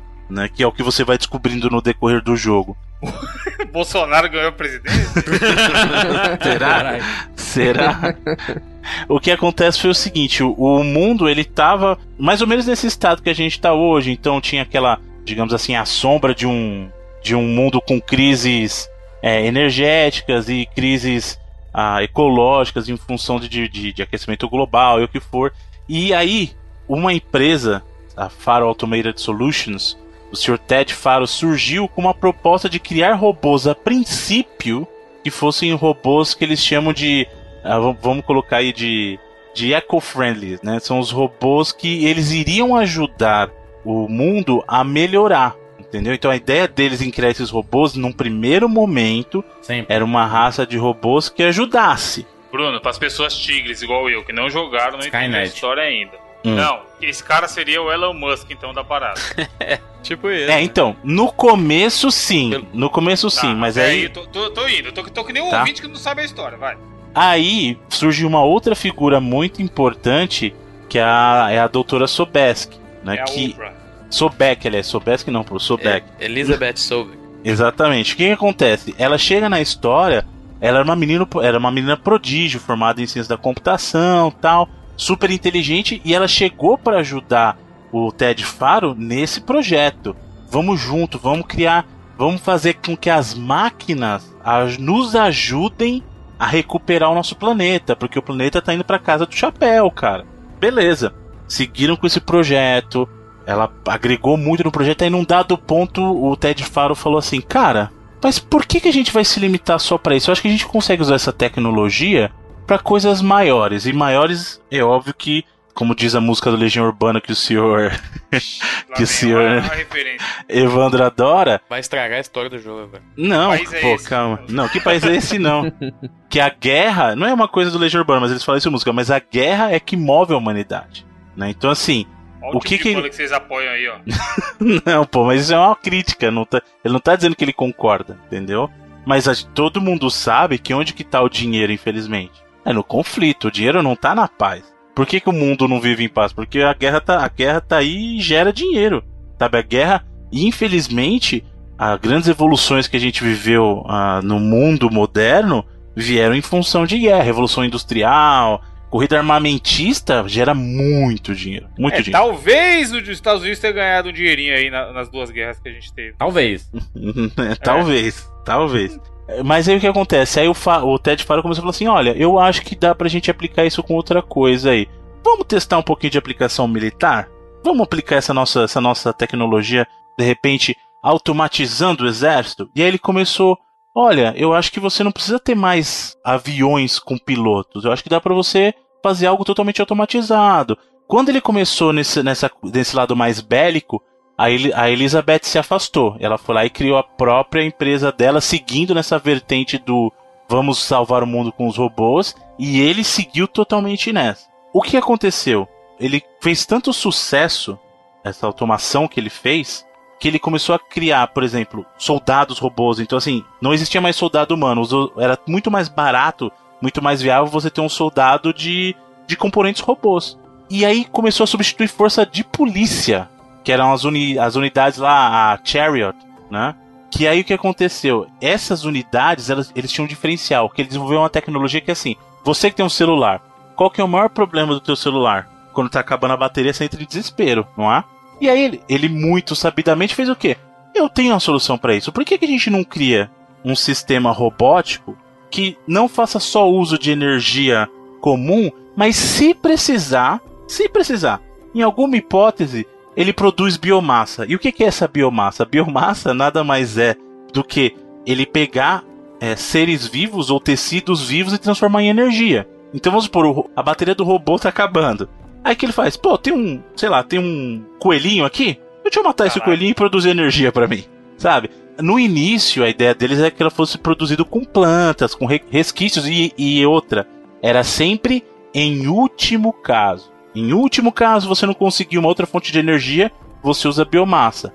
Porém, como a gente sabe, tudo sai do controle e essas unidades dele começaram a perder o controle. Elas foram infectadas e aí para elas essa fonte biomassa passou a ser a fonte original, a fonte principal de energia. Ou seja, os robôs começaram a consumir a vida no planeta, ou seja, aquele projeto original dele de usar os robôs para proteger a vida na Terra, para que a gente conseguisse viver mais, saiu pela culatra. E aí os robôs passaram a consumir a vida na Terra. E como os, a gente já não tinha mais exército, não tinha nada, os robôs tinham dominado tudo, querido. Então não tinha como. E aí, no desespero, eles perceberam que realmente não tem mais jeito. Olha, chegou um ponto, eles até tentaram construir base no espaço, é, tentaram reverter construir algum plano para destruir as máquinas. Nada funcionou. A desligar, né? É, não conseguia. Aí dado num certo ponto. Mas olha como é, é louca a história no seguinte: o problema todo são robôs, certo? E aí, numa última, digamos assim, num, numa última tentativa de corrigir esse problema, a Elizabeth Sobeck se junta de novo com o Ted Faro para desenvolver um sistema que aí é o, o projeto Zero Dawn, que é para desenvolver um sistema que garanta a continuidade da vida depois desse período todo da dominação dos robôs. Porque eles perceberam o seguinte: já era. Já foi pro caralho, né? A humanidade. Não, eles, num dado momento, contando a história, eles falam: daquele momento eles estão falando, a humanidade tem 15 meses de sobrevivência. 15 meses é o tempo que vai durar a humanidade. Então, nesse período, eles começam a fazer o projeto que é o Zero Dawn. E o que seria esse projeto do Zero Dawn? E aí é que é a parte maluca da, da história. Porque eles já sabem que a humanidade já era. Então eles criam uma inteligência artificial, que é a Gaia, e essa inteligência artificial ela vai ser responsável por repopular a Terra. Na verdade, nem só repopular, é reconstruir a Terra, porque depois que os robôs consumirem toda a biomassa do planeta, você não vai ter vegetação, você não vai ter mais nada. Então eles criaram a Gaia para que ela pudesse detectar um ponto em que a vida pudesse ser restaurada no planeta, certo? Só que a Gaia é uma inteligência artificial que ela mesma teria inteligência para criar outras inteligências artificiais e ela é uma inteligência artificial que pode controlar tudo isso. E aí o que aconteceu? Além da Gaia foi criado o Hades, foi criado Apolo. Então, ó que legal, Apolo era o centro do conhecimento, sempre referência a deuses gregos. Então, Apolo era o centro do conhecimento. Então, o que, que acontece? Apolo era como se fosse a biblioteca deles. Toda a informação do mundo antigo estava no Apolo. Por que, que eles não têm mais informação nenhuma do futuro? Porque Apolo foi destruído. Entendeu? Então todo o registro histórico que tinha se perdeu com Apolo. Gaia. Mas eles, mas Bruno, eles hum. eram separados, entidades separadas, vamos dizer assim, sistemas separados. Ou a Gaia era tipo o Windows e o, Apollo era um sub-aplicativo dentro da Gaia? É, digamos assim, a Gaia era o Windows e os outros eram subsistemas do Windows, sabe? Então assim, é, ela ainda mandava. Porém, qual que era a função do Hades? O, o Hades, ele é o teu grande inimigo nesse jogo, tá? Mas olha que engraçado. A função do Hades não era uma função ruim. A função do Hades era ser um contraponto contra a Gaia, porque a Gaia, o que, que ela queria? Ela queria sempre restaurar a vida. A responsabilidade do Hades era o quê? Avaliar se aquela construção ou aquele momento era válido para a vida. Se não fosse, a função do Hades era destruir tudo para preparar para um momento mais propício. O, o Hades era um protocolo de segurança. Deu errado, zera tudo. Essa era a função do Hades. Arquiteto do Matrix, né? Igual. É. E aí o que acontece? O Hades perdeu o controle. Alguém mandou um sinal e disparou o Hades no modo loucura. O Hades acordou sozinho e começou, vai que vai. Bota caldeirão pra funcionar e vamos que vamos.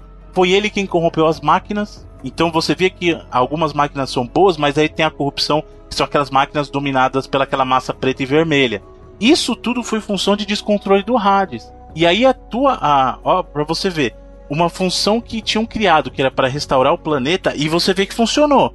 Porque dentre as funções que tinham, uma delas era a clonagem. E os seres humanos que a gente vê naquele ponto são clones. Por isso que a gente ainda tem vida humana, tem alguns algumas espécimes de, de animais. Então você vê, você tem lá coelho, coelho tem javali, é. tem raposa, porque aqueles foram os que sobraram, entendeu? E por que, que a Gaia construía os, os robôs em formatos de animais? Porque ela é a referência que ela tinha. Hum. Então, viu como a história começa a te, te levar para os lugares e começa tudo a fazer sentido? Então, por que, que ninguém lembrava dos povos antigos? Era sempre, ah, eu ouvi isso, porque apagaram os registros históricos da nossa civilização. Mil anos, mano. Mil anos, o pessoal, mas o pessoal não lembra ano passado, Bruno. Nas eleições passadas o pessoal não lembra. Pode lembrar de mil anos atrás. Por que, que o Hades existe? Por que, que existe monstro de dinossauro robô? Em função dessa recriação que a Gaia estava fazendo. E aí, o você foi criada justamente a, a, como imagem da Elizabeth Sobeck. Então, a Eloy é um clone da Elizabeth Sobeck, né?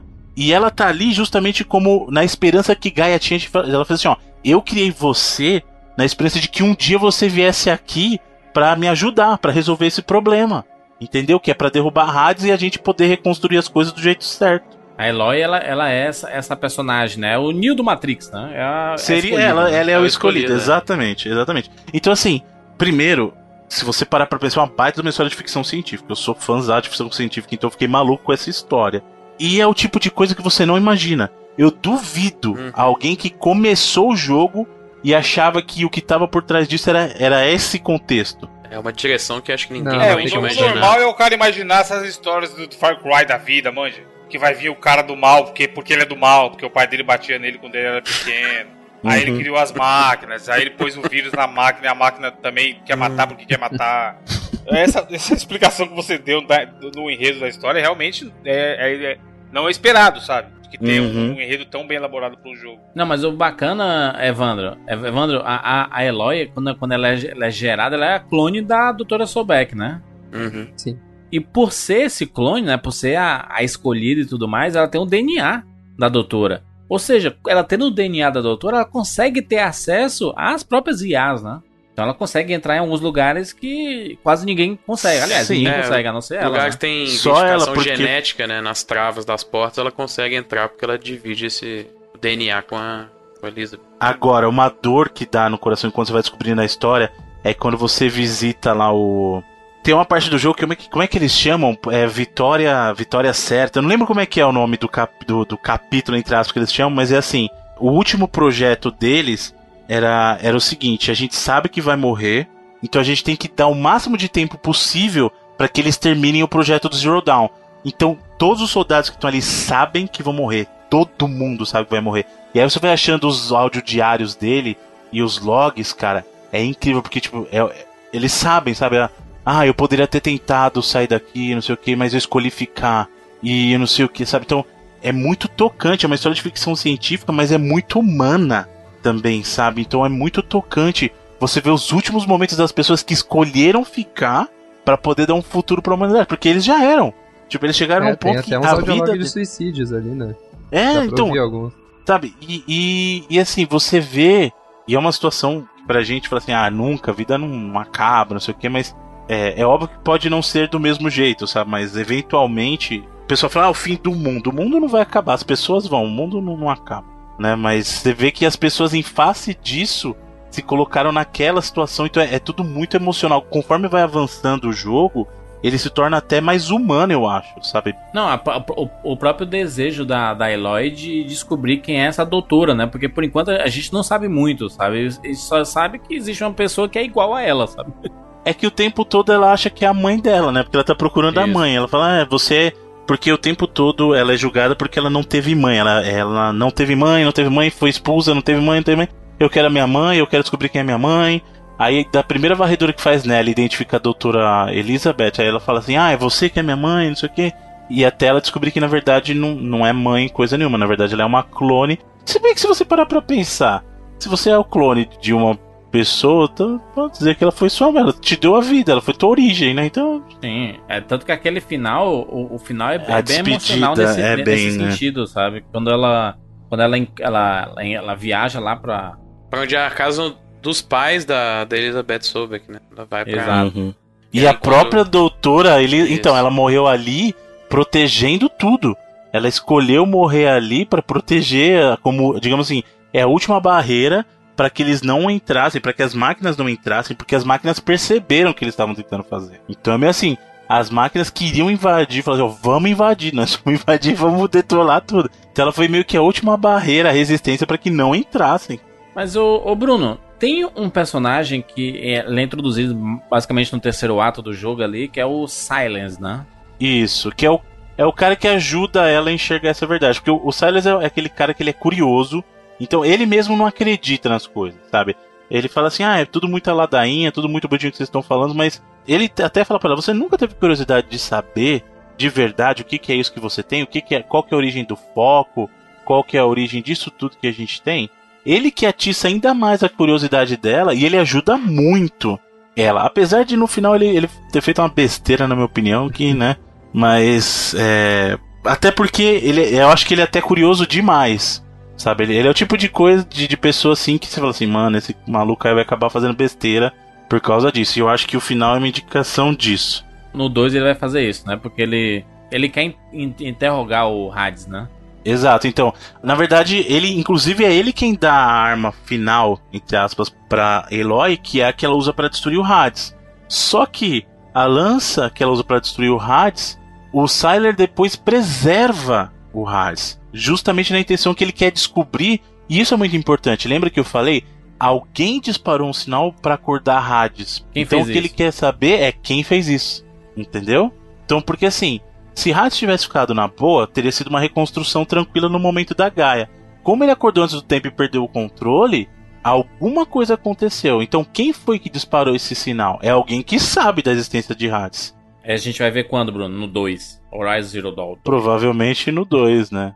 Eles que deixaram que... um ganchinho no final, né? Pra... É. Ó, uhum. tem continuação aí. Mas eu acho que encerra bem a história, sabe? Se, se, não, não, se não tivesse continuação, a gente sabe que vai ter. Mas se não, se não tivesse continuação, ele fecha bem a história da, da Eloy ali, Sim. sabe? Porque. É, é, que, é que nem Matrix, né? Fecha bem o primeiro filme. Sim, ela, ela, ela meio que dá uma unida no, nas tribos, né? E, e as tribos. É, é interessante ver o, as diferenças dessas tribos, né? Assim, de até de direção de arte, sabe? Os figurinos completamente diferentes, o comportamento, a cultura, sabe? É tudo diferente, sabe? É muito legal. O jeito que elas lidam com a cultura a, do passado, né? Com a tecnologia Isso. do passado é completamente uhum. diferente. Uns tratam com misticismo, outros já tratam mais como realmente só ferramentas mesmo. Felipe tem, tem, uma, tem uma galerinha que acho que é, é um lugar que é bem que é bem gelado. Não, dos, é a tribo dos Banukas que você tá falando. E eles conseguem né? dominar os, os dinossauros, né? Eles puxar pro lado deles, né? É mais ou menos isso, né? Na verdade, tem um device lá que tá deixando eles dóceis, assim, né? Isso. De depois tu, tu faz uma missão lá que tu acaba destravando aquilo e ocorre uma, um massacrezinho ali, né? Você ferra o pessoal. ocorre um massacrezinho ali nos Banuk. É, esses são é. os caras que são misticismo, assim, em cima da parte, que eles, eles usam as partes mecânicas para dentro do corpo, né? Eles botam aqueles. Bebe o óleo de fluido, é, eles bebem o. bebe gasolina do bicho, né? Loucura assim. Inclusive a expansão, é, o Frozen Wilds é baseado nessa Nos tribo, né? né? Uma coisa que eu achei interessante também é, assim, não querendo entrar em assunto polêmico, mas é que eles avançaram lá para mil anos, mas tu vê que o pessoal, eles têm aquele conceito de religião, né? cada Sim. tribo. Cada assim, tribo tem a sua, a sua né? religião, né? Tem aquele pessoal lá que adora o sol, né? É, são os Karja, né? Os, Karja. Que são do Rei isso, Sol. Isso, isso, eu tinha me esquecido o nome. Tem os Karja, daí ali os Nora, eles são um pessoal, assim, digamos, um da pouco matriarca. mais atrasado, é, que, não pela figura da matriarca, mas é porque eles não confiam nada em tecnologia ali, né? Uhum. Eles são bem, bem contra. As armas que você pega, inclusive, tem um nome do, dos, dos, dos, locais, né? Então tem uma, uma, arma que é uma caja, né? Uma arco e flecha caja. Sim. Arco e flecha uhum. caja, e é característica daquela tribo, né? É, o, o assim, a, a parada da, da, da, religião, isso porque isso faz parte de toda a sociedade, né? Quando você Sim. não consegue explicar o porquê, o porquê que existe determinada coisa com os conhecimentos que você tem, você coloca nas mãos de algo divino, né? Porque se você não consegue explicar, Sim. então é mais fácil, entre aspas, colocar em algo divino. Né? Isso faz parte da formação da própria sociedade, né? É por isso que a gente tem um uhum. planeta desse tamanho e cada local a turma acredita em uma forma de Deus, né? Sim. Ah. Lá mesmo no, no, nos Nora, né? É eles idolatram um espaço que é tipo um, um local sagrado. E a, e a Eloy chega lá, ela entra, é reconhecida e entra no buraco. Sim. Por isso que ela é tratada como uma escolhida, até por uma das matriarcas ali, Sim. né? É, só no por uma também, jogo. porque as outras é, as não outras gostam não. dela de jeito nenhum. é, todo mundo, na realidade, tratava ela como uma exilada, menos essa. Uhum essa a matriarca e o pai, assim, entre aspas. É, o Roy, dela, né? que ele era exilado também, né? Então é, não tratar ela como exilada, né? Muito... Inclusive, a, a, a, morte do Roy é foda, né? Assim, cara, porque. Não, é muito inesperada. O, é o Rafa tava falando que foi que ele acha bom que não acompanhe. Eu também acho interessante como escolha narrativa, mas o jeito que ele morre é muito de repente, cara. E é muito. Aliás, é, é totalmente contra qualquer estrutura digamos, mais direta de, de história que você pode pensar, porque ali morre todo mundo. É. Tipo, ela, você acabou de encontrar uma galera, você acha que ela vai ficar amiga do pessoal porque ela venceu a prova, daqui a pouco, flechada pra todo mundo, cara. Não fica um, só fica ela ali. Carinha cara. com a máscara, né? Com, tipo, umas metralhadoras de, de, de flecha, né? De, muito foda, cara. Muito foda. O jeito que eles chegam é assustador o negócio. O pessoal ali assistiu Game of Thrones fazer aquela parte do jogo. Porque morre todo mundo ali, não sobra ninguém. Sim. Né? E realmente a morte do Roy ali é muito emocionante. Até porque ele falou assim: ó, a partir de agora você tá sozinho, eu não vou mais te acompanhar. Agora você vê como o cara é. O cara não consegue deixar, ele sentiu o perigo e foi lá e se sacrificou para salvar ela, né, cara? É muito. É, eu pensei que ele nem tivesse morrido de primeira, para falar a verdade. Eu também. Porque ele some, né? Ele, tipo, tu não vê corpo, tu não vê nada. Ele, de repente ele sumiu. Capaz dele não ter morrido aí e voltar no 2, né? No 2, já pensou a história dele no 2? Mostra ele caindo lá do, do precipício e se segurando em alguma coisa. Mas eu acho bonitinho quando você volta, depois dele ter morrido e tudo mais, e ter acontecido tudo, aí você volta pra sua casinha lá. Aí ela, ela faz, né? Um tipo um túmulozinho Ela conta ele, tudo que aconteceu. É muito bonito isso, cara. É bonitinho, muito, né? bonitinho. Porque ela se sente sozinha no mundo. E realmente, mesmo depois disso tudo, você vê que não são todas as pessoas que enxergam ela com bons olhos ainda.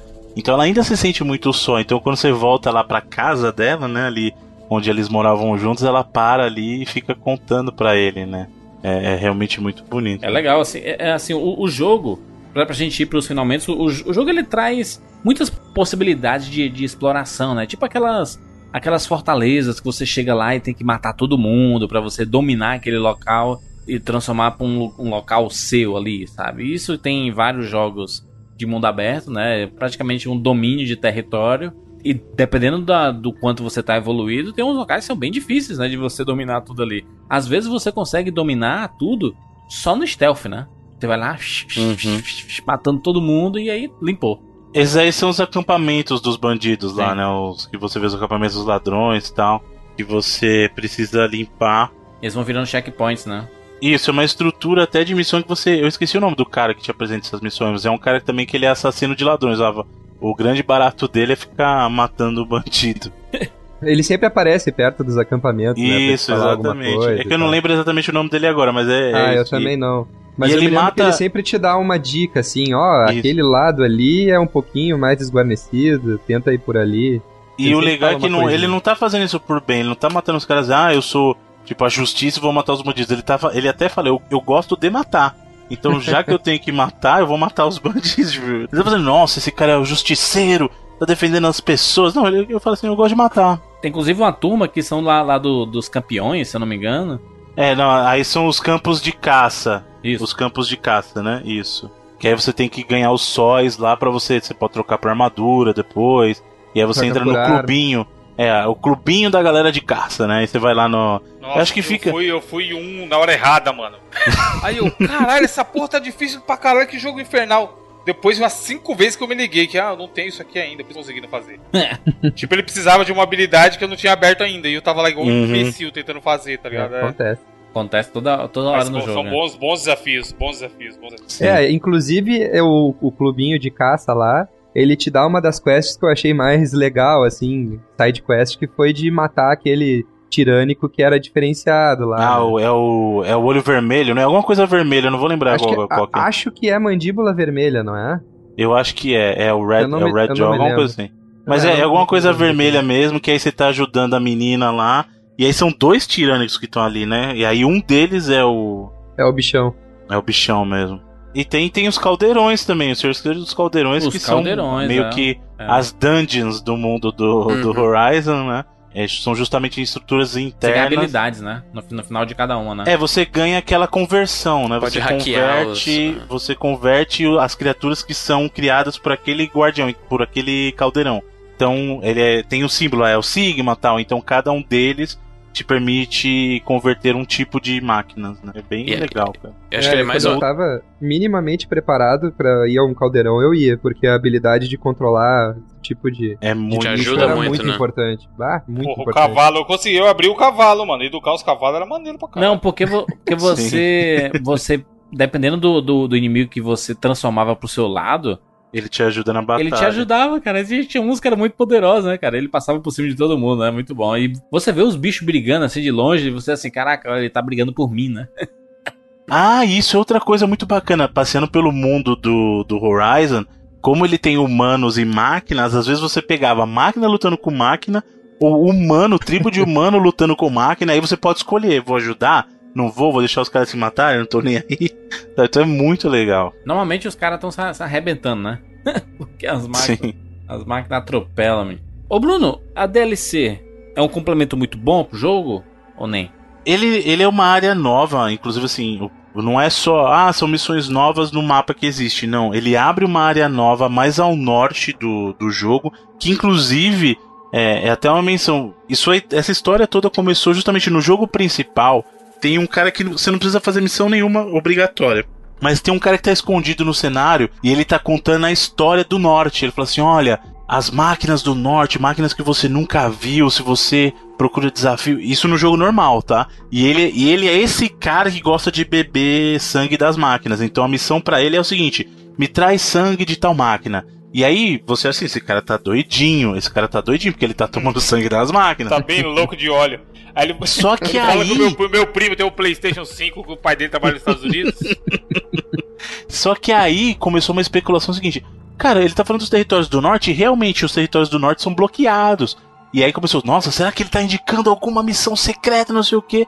E aí quando chegou o Frozen Wilds, o pessoal meio que ligou, ó, tá vendo? Porque é uma história relacionada aos Banuks, de um território novo ao norte, e o mais legal, ele traz criaturas novas. Então ele é uma área nova do jogo, com novos inimigos, inimigos que existem também modificados e mais fortes, além de novos, e também com uma estrutura que te. Aí sim ele pegou um pouquinho de Zelda, porque lembra uma das coisas que eu falei de Zelda quando eu comparava com o Horizon na questão das armaduras? O Horizon é o seguinte. Você escolhe uma armadura, dificilmente você vai ficar trocando de armadura. Depois que você pega lá a armadura que regenera, então, meu amigo, nunca mais você vê mais nada na vida. É muito né? tranquilo.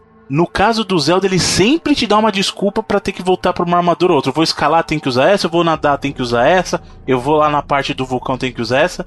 E o Horizon faltava isso. No, no Frozen Wilds, meio que alguns inimigos te forçam a usar a armadura. Então meio que endereçou alguns probleminhas que o jogo tinha de, de coisas meio descartáveis. A armadura no, no Horizon é uma coisa que você pegou uma mais forte e dificilmente você volta para uma anterior, sabe?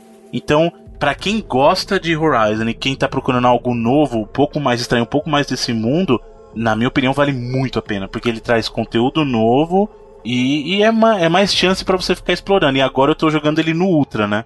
Porque o, o, a campanha normal eu terminei no, no difícil. E aí agora eu tô jogando ele já no Ultra, que é pra travar as, e traz conquista nova também. Quem é Trophy Hunter aí tem, tem troféu novo também.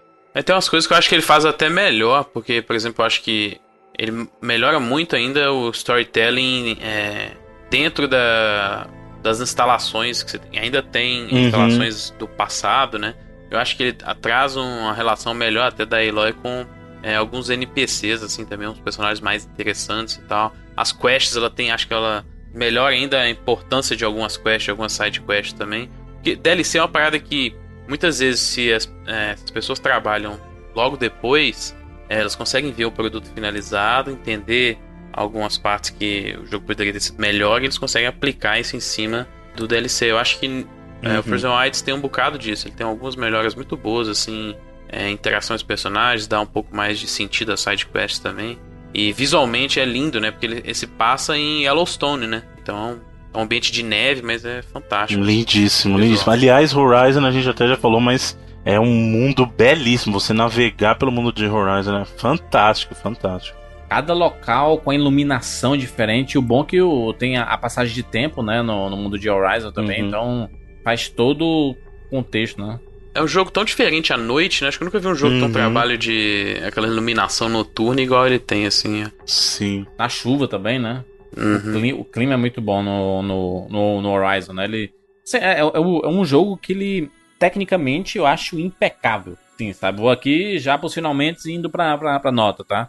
Tecnicamente eu acho impecável é, a direção de arte do jogo é inacreditável, sabe? Assim, a, a riqueza do universo, do, do, do, mundo, né, cara, é absurdo, sabe? E é, essa, essa personagem, ela é muito carismática, sabe? É um carisma que, que assim, por ser uma, person uma, uma, personagem nova, você pensa assim, ah, a gente vai, vai demorar pra, pra gente, né? Porque, porque ela não tem aqueles traços que normalmente a gente vê em personagens de videogame protagonista, sabe? Assim, que eles sempre querem valorizar curvas e tudo mais. Não, ela é bem, ela é bem diferente assim, sabe? Por causa do visual do universo que ela, que ela tá, né?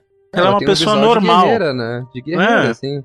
Uma guerreira. a maior distinção, né? O maior destaque que ela tem como personagem é a personalidade dela. Que é Exato. completamente ímpar nesse mundo. Assim. Mas ela continua linda, entendeu? Tá, é uma linda do, do, do jeito dela, assim, sabe? Do, e como o jogo apresenta a personagem, ela fica Sabe? É um, o conteúdo dessa personagem é, é, é, absurdo e a gente tem que ver mais, sabe? Sobre, sobre essa personagem no futuro e sobre esse universo que eu acho tão rico e, e a, a, acho que tem muito a, a, se, explorar ainda, sabe? De Horizon Zero Dawn. Então é um, é um, jogo que, porra, eu coletei demais, item demais, cara. Tudo que aparecia no mapa para coletar as plantinhas e as ervas e não sei o que, tudo no chão. Aí você mata o inimigo, aí fica lá aquela pontinho lá, lá na puta que pariu, você mata de longe. Putz, tem que ir lá que eu tenho que coletar o que tem aquele negócio. Aí você vai pegando os cacos, né? Que é o dinheiro desse universo. E aí você vai pegando as velas. Aí você vai usando esses itens para construir outras armas, para fazer upgrade. Cara, é um, é uma porrada de coisa que você faz. Aliás, Jura, só um, só um comentário importante que a gente não falou. O sistema de gerenciamento de itens desse jogo e a facilidade que você tem dentro do próprio jogo para evitar entrar no menu é ímpar. Eu não vi nenhum jogo até hoje porque você não precisa entrar no menu para criar munição, pegar arma, trocar no tudo. combate você consegue. É muito fluido. Então, justamente porque ele quer fazer o combate tão fluido que ele quer evitar que você entre no menu. Então, o sistema de combate, como ele faz uso do controle para evitar que você precise entrar num menu para usar item, para trocar de arma, tudo, uhum. é, é, muito, muito bem feito, cara. Do ponto de vista de design, essa parte do jogo é muito bem estruturada. A coisa que ele tem foda também é na user interface, né? Que é, é são os menus que aparecem na tela ali, ele tem uma UI dinâmica, né? Quando você não tá fazendo, por exemplo, não tá em combate, não tá em nada, ele esconde a maioria dos elementos da interface que é para ele dar o foco no jogo, né, no visual do uhum. jogo. E aí dependendo da atividade que você estiver fazendo, ele começa a aparecer alguns elementos de user interface na tela, né? Então acho que essa, porque pô, o jogo, a gente falou, o jogo é lindíssimo, então tem hora que você não quer ver uma setinha, energia, um mapa, né? tá ligado? É, você quer simplesmente ver o jogo. E ele trabalha de forma natural, que ele tem essa user interface dinâmica. Se você gosta da exploração do, do Tomb Raider, do, do, do Witcher 3, do próprio Shadow of Mordor e tudo mais. Cara, o Horizon é um prato cheio ali, sabe? É um, é um jogo que vai ser lembrado no final dessa geração. Ele vai ser comentado, né? Um dos grandes jogos que saíram nessa geração. Se é que quando a gente chegar lá no final da geração, talvez já tenha saído, sei lá, a trilogia Horizon, sabe? Não, no final dessa geração não. Acho que o 2 até pode ser, mas trilogia é muito, hein? É, não sei. Mas o, o certo é que vai acontecer essa continuação, né? É fato, né? Numa próxima E3 aí, vão anunciar. É, fez um sucesso, inclusive, bem maior do que o esperado, né? Eles. É óbvio que ninguém lança jogo esperando que seja fracasso. É. Mas eu tenho certeza que ninguém esperava que a recepção pro Horizon seria tão positiva assim. De novo, porque é um jogo que veio de uma equipe que não tinha, digamos assim, não, não vou dizer gabarito, porque eles provaram que tem, porque o jogo foi o que foi, né? Mas que não né? tinha histórico de jogos assim. Tanto que a gente não falou muito da história da Guerrilla, mas antes mesmo de ela virar um estúdio da Sony, ela só tinha FPS. Ela fez aquele NEM 67 lá, é o... que era um FPS também. Né? Shock NEM, né? Que era da... Exatamente. E aí... pela Eidos. Exato. E assim, os caras vêm desse pedigree, entre aspas, de jogo de tiro e faz um jogo desse logo na primeira empreitada fora desse mundo. Então, faz você pensar, esses caras estão fazendo a coisa errada o tempo todo, eles vão estar fazendo isso aí desde o começo, né? Ah, mas, mas é, é, experiência, cara. Experiência para chegar até sim, aí. Sim, sim. E sobre é, mas... a continuação, vai ser. Já prevejo aqui, ó. Pai Evandro. É. Vai ser aquele trailerzinho canalha de 15 segundos. E aí vai mostrar só o mundo, tá ligado? E aparecer Horizon 2. Caralho, meu Deus, eu quero. Puta que pariu, jogo é foda. É, eu acho, eu acho até que o, o Horizon, ele tem algum, algumas side quests, isso pra, pra já dar minha nota é, tem algumas sidequests que meio que não, não, não agrega muita coisa, são, acaba sendo repetitivo quando você vai de um de uma tribo para outra, assim, sabe? Parece que é a mesma coisa que você tem que fazer, só que um, com a pseudo história diferente, assim, mas é a mesma coisa que você tem que fazer, sabe? E, e, isso acaba deixando o jogo repetitivo, mas, cara, todo jogo de mundo aberto ele tem a sua repetição, né? Porque, enfim, você tá explorando ali naquele universo, né? Então não, não tem como criticar muito a repetição de jogo de, de mundo aberto, a não ser quando a repetição é sem sentido, sabe? Você tá fazendo as coisas sem muito sentido. Mas, cara, jogaço, um dos melhores jogos de mundo aberto, uma personagem nova fantástica, um mundo novo fantástico, dá, dá gosto passear pelo universo de Horizon, como dava gosto de passear pelo universo de Shadow of Mordor só para matar os bichos, sabe? você, você deixa a história de lado, você quer só explorar para matar os, os dinossauros e no, no Shadow of Mordor matar os orcs, né? Então é um jogaço. Com certeza darei 99 vidas para Horizon Zero Dawn. Evandrinho de Fritas, você que jogou não muito, mas jogou? Joguei não muito, logo me recusaria a dar nota, porque, como dito no outro cast, não quero os mil graus me enchendo o saco. Porém, tenho algo para falar, porque o pouco que eu joguei aconteceu algo que é muito difícil de acontecer comigo nesse jogo, que eu comecei a me importar com a side quest, cara. Aí chegou um momento que eu olhava tudo, eu falava assim, ah, tem essa aqui perto, vou fazer. E eu gostava de ficar ajudando a galera, aquelas historinhas, ah, minha irmã, meu irmão tá se perdeu, faz tempo que eu não vejo ele e falaram que ele tá aqui, ó. Tem como você ver ali? E aí ela vê o que tava acontecendo. Tá, tava gostoso, até a parte que eu joguei tava muito bom. Infelizmente eu tive que parar de jogar porque tava nas tretas da, da, parte da mudança do apartamento, não sei o que, e foi um período que eu joguei pouco ano passado. Mas ele é o primeiro da fila atual que, que eu quero terminar, jogar, fazer tudo e comprar o DLC e os caralho. Certamente é um dos melhores jogos do ano e talvez vai se tornar um dos melhores da geração. Muito bem, Rafa, por favor. Uh, então, como eu já tinha falado durante o cast, uh, um jogo que me pegou muito pela história, história fantástica, assim, de sair procurando itemzinho de áudio e vídeo e qualquer coisa que pudesse contar um pouquinho mais do, do universo. Mas também a jogabilidade excelente, combate muito bom. Eu ouvi umas, umas críticas aí de algum pessoal falando de que o combate não tem aquele sistema de lock, né? Pra travar num inimigo e, e ficar contra, combatendo só com aquele inimigo. Mas eu achei que justamente pela, pelo combate ser tão frenético e às vezes tu tá enfrentando mais de cinco inimigos, esse sistema de lock não fez falta nenhum, assim, para mim. Eu achei o combate muito bom, a jogabilidade excelente, não tenho o que criticar, assim, da jogabilidade. Como o Jurandir falou, tem algumas side quests ali que, que não dão em nada mesmo, mas sempre tem, né, como, uh, aquela partezinha para encher linguiça um pouquinho. E falando assim mais da, da minha nota, então, Uh, o Bruno já tinha me perguntado antes uma lista dos meus jogos do ano e eu tinha falado para ele que o Horizon era o meu, para mim, o jogo do ano. Justamente pelo fato da, da história ter me pegado tanto, aliando junto com, a, com essa jogabilidade que eu achei fantástica, né? Então eu não tenho como dar outra nota que não seja 99 bits. Excelente! Inclusive. E olha que não dá nem pra zoar o safado, que ele falou que tava jogando Switch pra caralho recentemente. Aí. então não dá pra falar que ele só tava gostando do Horizon porque ele não jogou, tá ligado? O Sim, Zelda é, o. Mario. eu, virei o, eu virei o Zelda e o Mario há pouco tempo, inclusive. Porque eu peguei o Switch agora em novembro só. Vocês. Deixa, só, só, só perguntar antes de passar ah, para as nossas do Felipe e do Bruno. Quando aparecer aquelas perguntas assim, ah, você tá conversando com o personagem e aparece um. Pra, pra você responder com coraçãozinho. Aí você sabe isso com o coração, cérebro, cérebro, ou a força. Uhum tem diferença? Tipo, você responder sempre com pulso, assim, sempre grosseira, sabe? Porque você é puta que muda. A diferença, tem no final é do jogo. É, nas reações dos personagens em relação a você. Não tem nenhuma diferença que vai ser. Não é um Mass Effect da vida, por exemplo, que a sua escolha vai interferir tanto. Mas é, por exemplo, naquele combate final que você tem contra aquele arauto da morte fodão lá. É, dependendo dos personagens que você teve uma relação que acabou bem. E, e não só essas escolhas, mas é essas Uma escolhas acho que na verdade nem importam, mas é.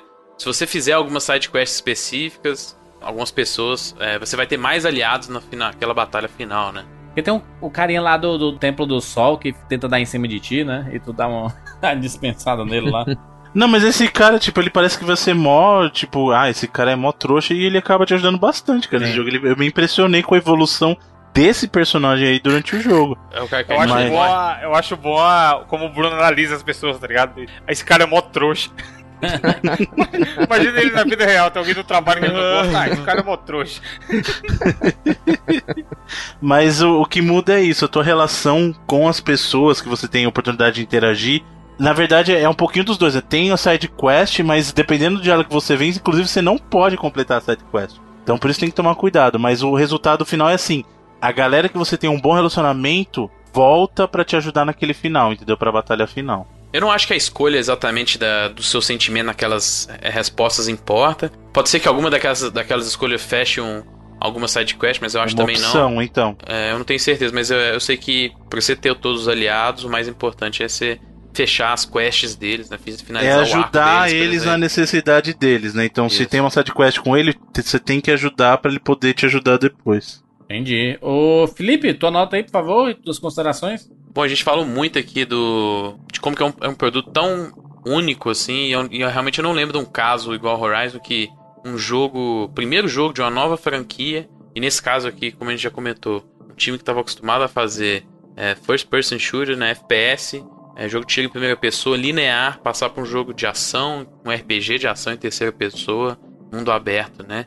E uma mudança tão drástica e num primeiro jogo da nova franquia acertar tão bem assim, né? Terem a maioria dos pontos básicos que você teria que ter é, para ter um jogo de qualidade desse tipo bem, ir além, né? Que a gente falou, o trabalho que eles têm de detalhe para a história e para a criação do mundo é, é, fantástico. Eu acho que isso é vital para você criar uma franquia nova, né? Você realmente no primeiro jogo você passar aquela conexão da personagem principal com o jogador e do mundo com o jogador. Eu acho que o jogo ele é impecável nesse aspecto. Como o Jurandir falou também, o aspecto ele é impecável.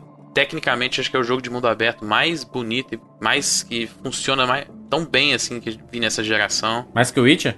Em termos de variedade é mais sim, cara. Porque Pô, o Witcher. De jogo bonito, aquele modo fotografia dele é uma parada absurda. É, o Witcher eu acho eu que ele é um jogo maior. Hora, né? mano, tirando fotinha, tá ligado? E fala, é, muito da hora. bonito.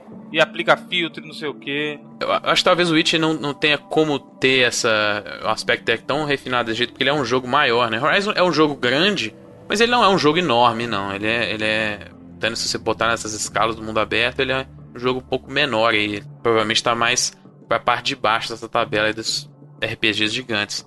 É, mas eu acho que tecnicamente ele é um jogo incrível, assim. E o Jurandir mencionou o Witcher agora. Pra mim, o Witcher é o a epítome que a gente tem do RPG, Western RPG, né? De mundo aberto. É um jogo fantástico, um dos melhores jogos de todos os tempos. E tem várias coisas que o Horizon consegue fazer perto, tem coisas que ele faz pior. Mas um aspecto que eu sempre tive medo antes do jogo sair, que era o combate. Que Witcher, Witcher tem aquele não exatamente o gameplay travado, mas tem um negócio que, que a galera chama no videogames que é o jank, né? Que é realmente é um, às vezes é um pouco travado a movimentação, não é exatamente fluido.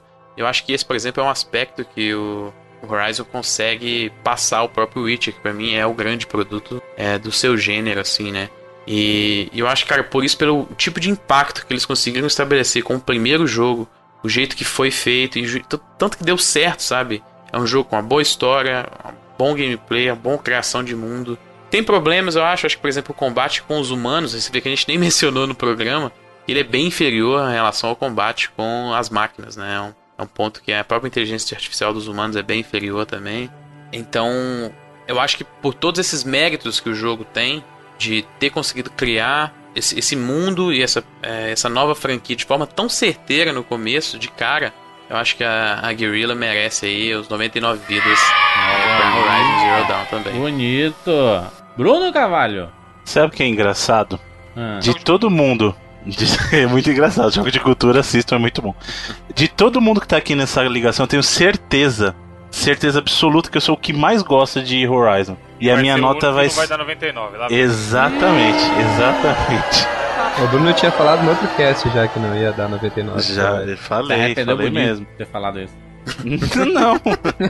Porque, assim, Horizon é tudo isso que vocês falaram. Assim como o Rafael falou, o que mais me cativa do Horizon é a história. Eu sou fã de ficção científica, assim, e é uma história que é muito satisfatória você descobrir junto com a Eloy, sabe? Você, nesse sentido, faz, faz muito bem não saber nada para você ter tua expectativa assim é, superada muito, porque nunca, em mil anos, se você me perguntasse, eu nunca imaginaria essa história. Eu nunca nem tenho cogitado isso com a possibilidade em nenhum tipo de mídia até que Horizon me apresentou essa história, sabe? Então... Bruno, Bruno, eu tô rejogando aqui do, do, do começo, né, do, do zero, uhum. num, num, jogo novo. E, cara, é, é impressionante como você chega em, em um vilarejo próximo da, da, da, tua residência e tudo, e você passa pelas pessoas e as pessoas ficam te xingando, né, mano? Ah, exilada. Sim, é. A, a, a Eloy, ela tinha tudo para ser puta com esse mundo inteiro, sabe? Assim, de querer matar todo mundo, sabe? Sim, exatamente.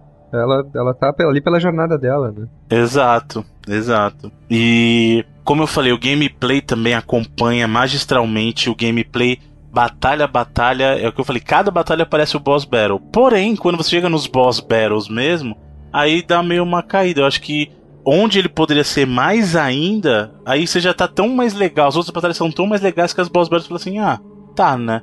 Porque as outras batalhas comuns já são muito mais legais. Ah, outro problema que eu tenho, e isso, isso não é nem culpa do Breath of the Wild. O pessoal vai falar que a culpa é do Breath of the Wild por causa da, da escalada, mas eu já falei que o meu, o meu grande amor com Breath of the Wild não é a, a, opção de escalar, mas assim de poder descer com o glider, né? Essa pra mim, esse pra mim é a maior evolução do, do Breath of the Wild, não é escalar. Pô, isso, foi, isso, foi foda mesmo, voltando até no Frozen Wilds, o DLC saiu depois de eu ter jogado Zelda também.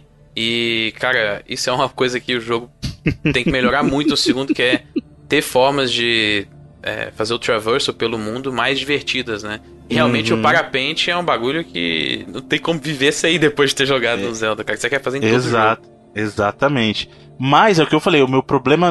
Você falou assim, ah, mas aí fica fácil depois jogar o, o, Breath of the Wild. Mas não foi nem por isso. No próprio Horizon, é que, e vocês não sabem o meu nível de loucura, porque quando eu vejo uma montanha, eu tenho que escalar. E eu não ligo se eu vou ter que escalar como o Zelda faz ou se eu vou escalar pulando, porque eu literalmente fico pulando até achar um ponto. Porém, algumas montanhas, mesmo você pulando, não dá para escalar. E isso me irrita. Isso me irrita muito, sabe? E, e, realmente, como o Felipe falou, depois de jogar Breath of the Wild ainda, você vê que como é gostoso você cruzar o mundo de maneiras diferentes. Dito isso, minha nota para Horizon, que é com certeza aí o melhor jogo, na minha opinião, do PlayStation 4 até agora, melhor exclusivo pelo menos. E que bom que a gente teve um 2017 que a gente pode falar de tão, tantos jogos aí parelhos, né? E então minha nota dele vai ser tão parelha quanto todos esses jogos foram para mim. Apesar de ter sido o terceiro melhor do ano, foi por pouco ali, né? Como eu falei, se não fosse a Nintendo, ele teria sido o meu melhor do ano. Mas que bom que tivemos o Switch também. Então minha nota para Horizon será tal qual de Mario, será tal qual de Zelda. Tem seus problemas, sim, mas isso não tira o brilho do jogo. E você que escutou esse programa até agora e não ligou para os spoilers, não jogou ainda, vale a pena conhecer. Se você curte o gênero do Western RPG aí, como o Felipe falou, é um dos maiores expoentes aí nessa geração, eu acho que junto com o Witcher ali também. E 98 vidas. Olha aí, rapaz, que é por causa de um pontinho, né? É inacreditável. É. no final do ano é redonda, né? É. Redonda pra 99. É, Gente, assim, pra eu dar 99 vidas, eu não posso enxergar nada que eu mudaria no ah. jogo. Em todos os jogos que a gente comentou até agora, eu enxergo alguma coisa que eu poderia pensar em fazer diferente, sabe? Então, 90, mas 98 vidas, vocês estão parecendo mil grau agora, mano. Não, aí, não. Te deu 9. Não pode tirar um pontinho agora. É, falou que 98 vidas agora é o novo zero. É o novo zero.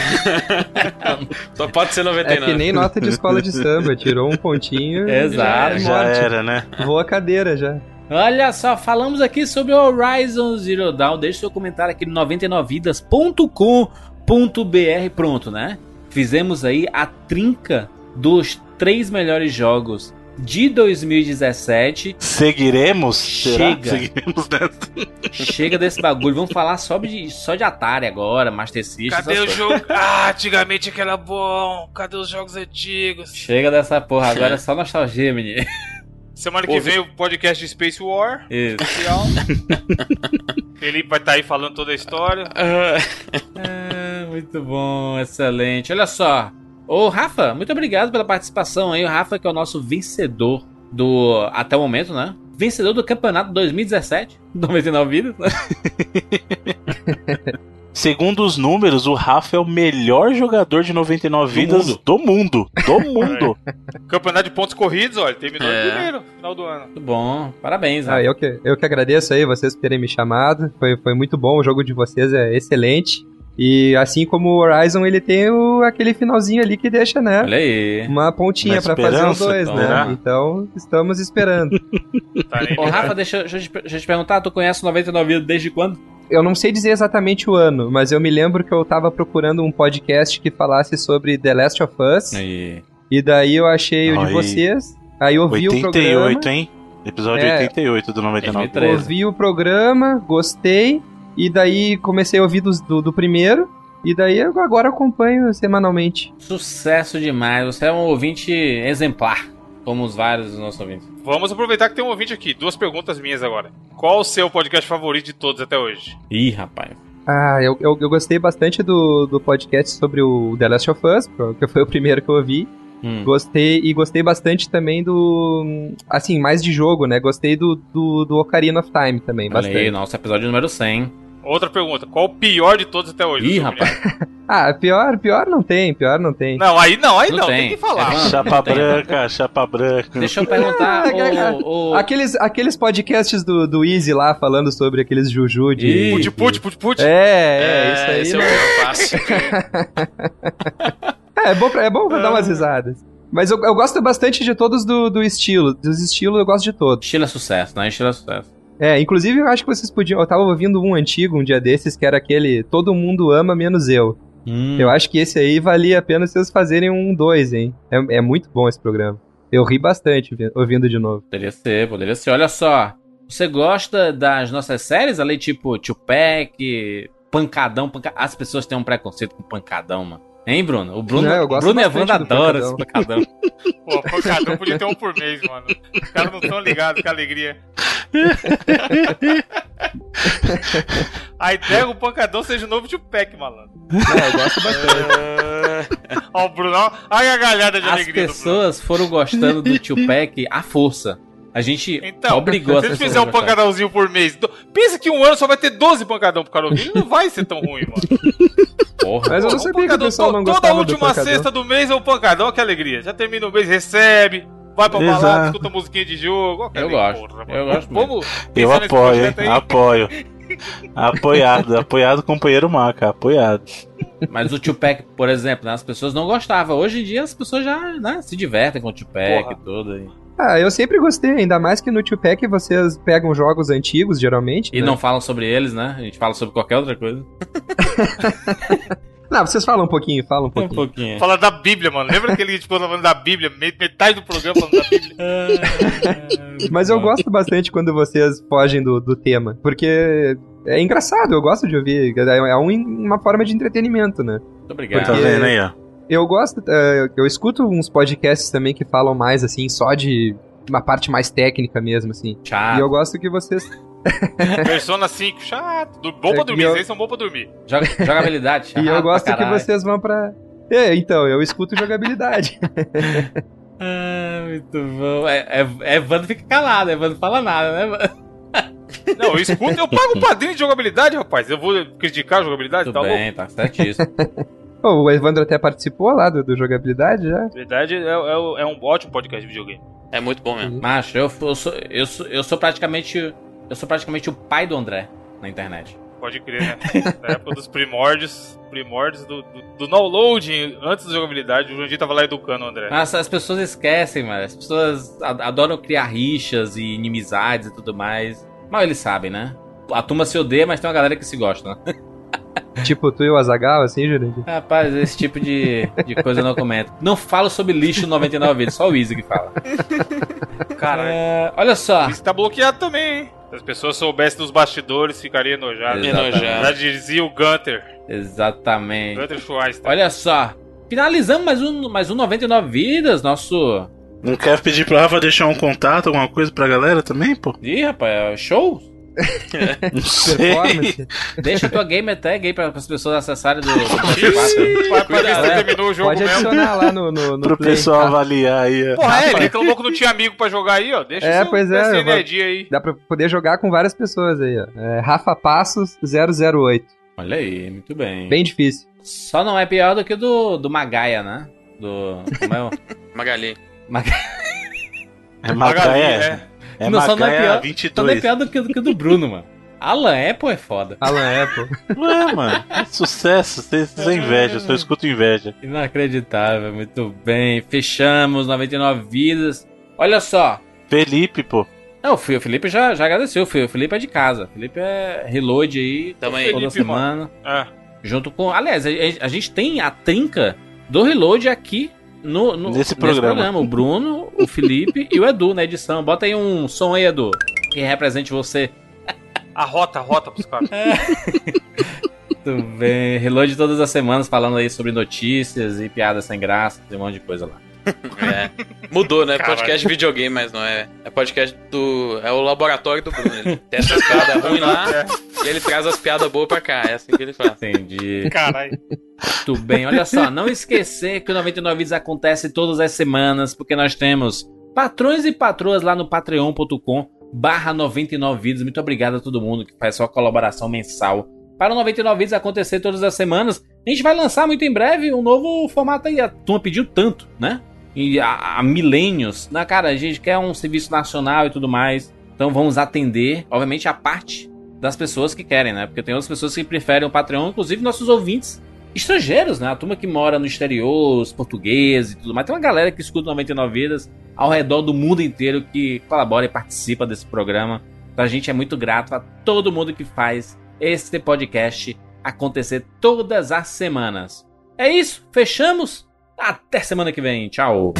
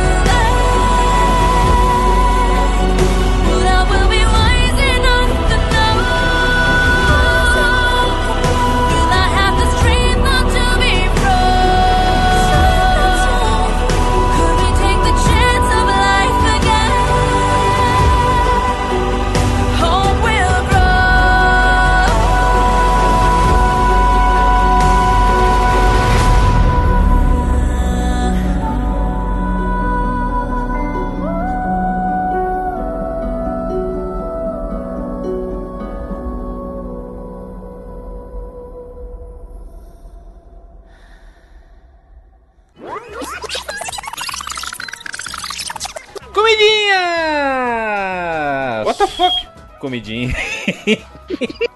Mudou. Vamos falar sobre esses food trucks. o Evandro cochilou, mudou. A febre do. É. Febre dos fãs de trucks. Mas já passou, não passou não, Jandir? Não passou. O Felipe passou, chegou no, no, fim da onda, que nem eu no YouTube. Passou.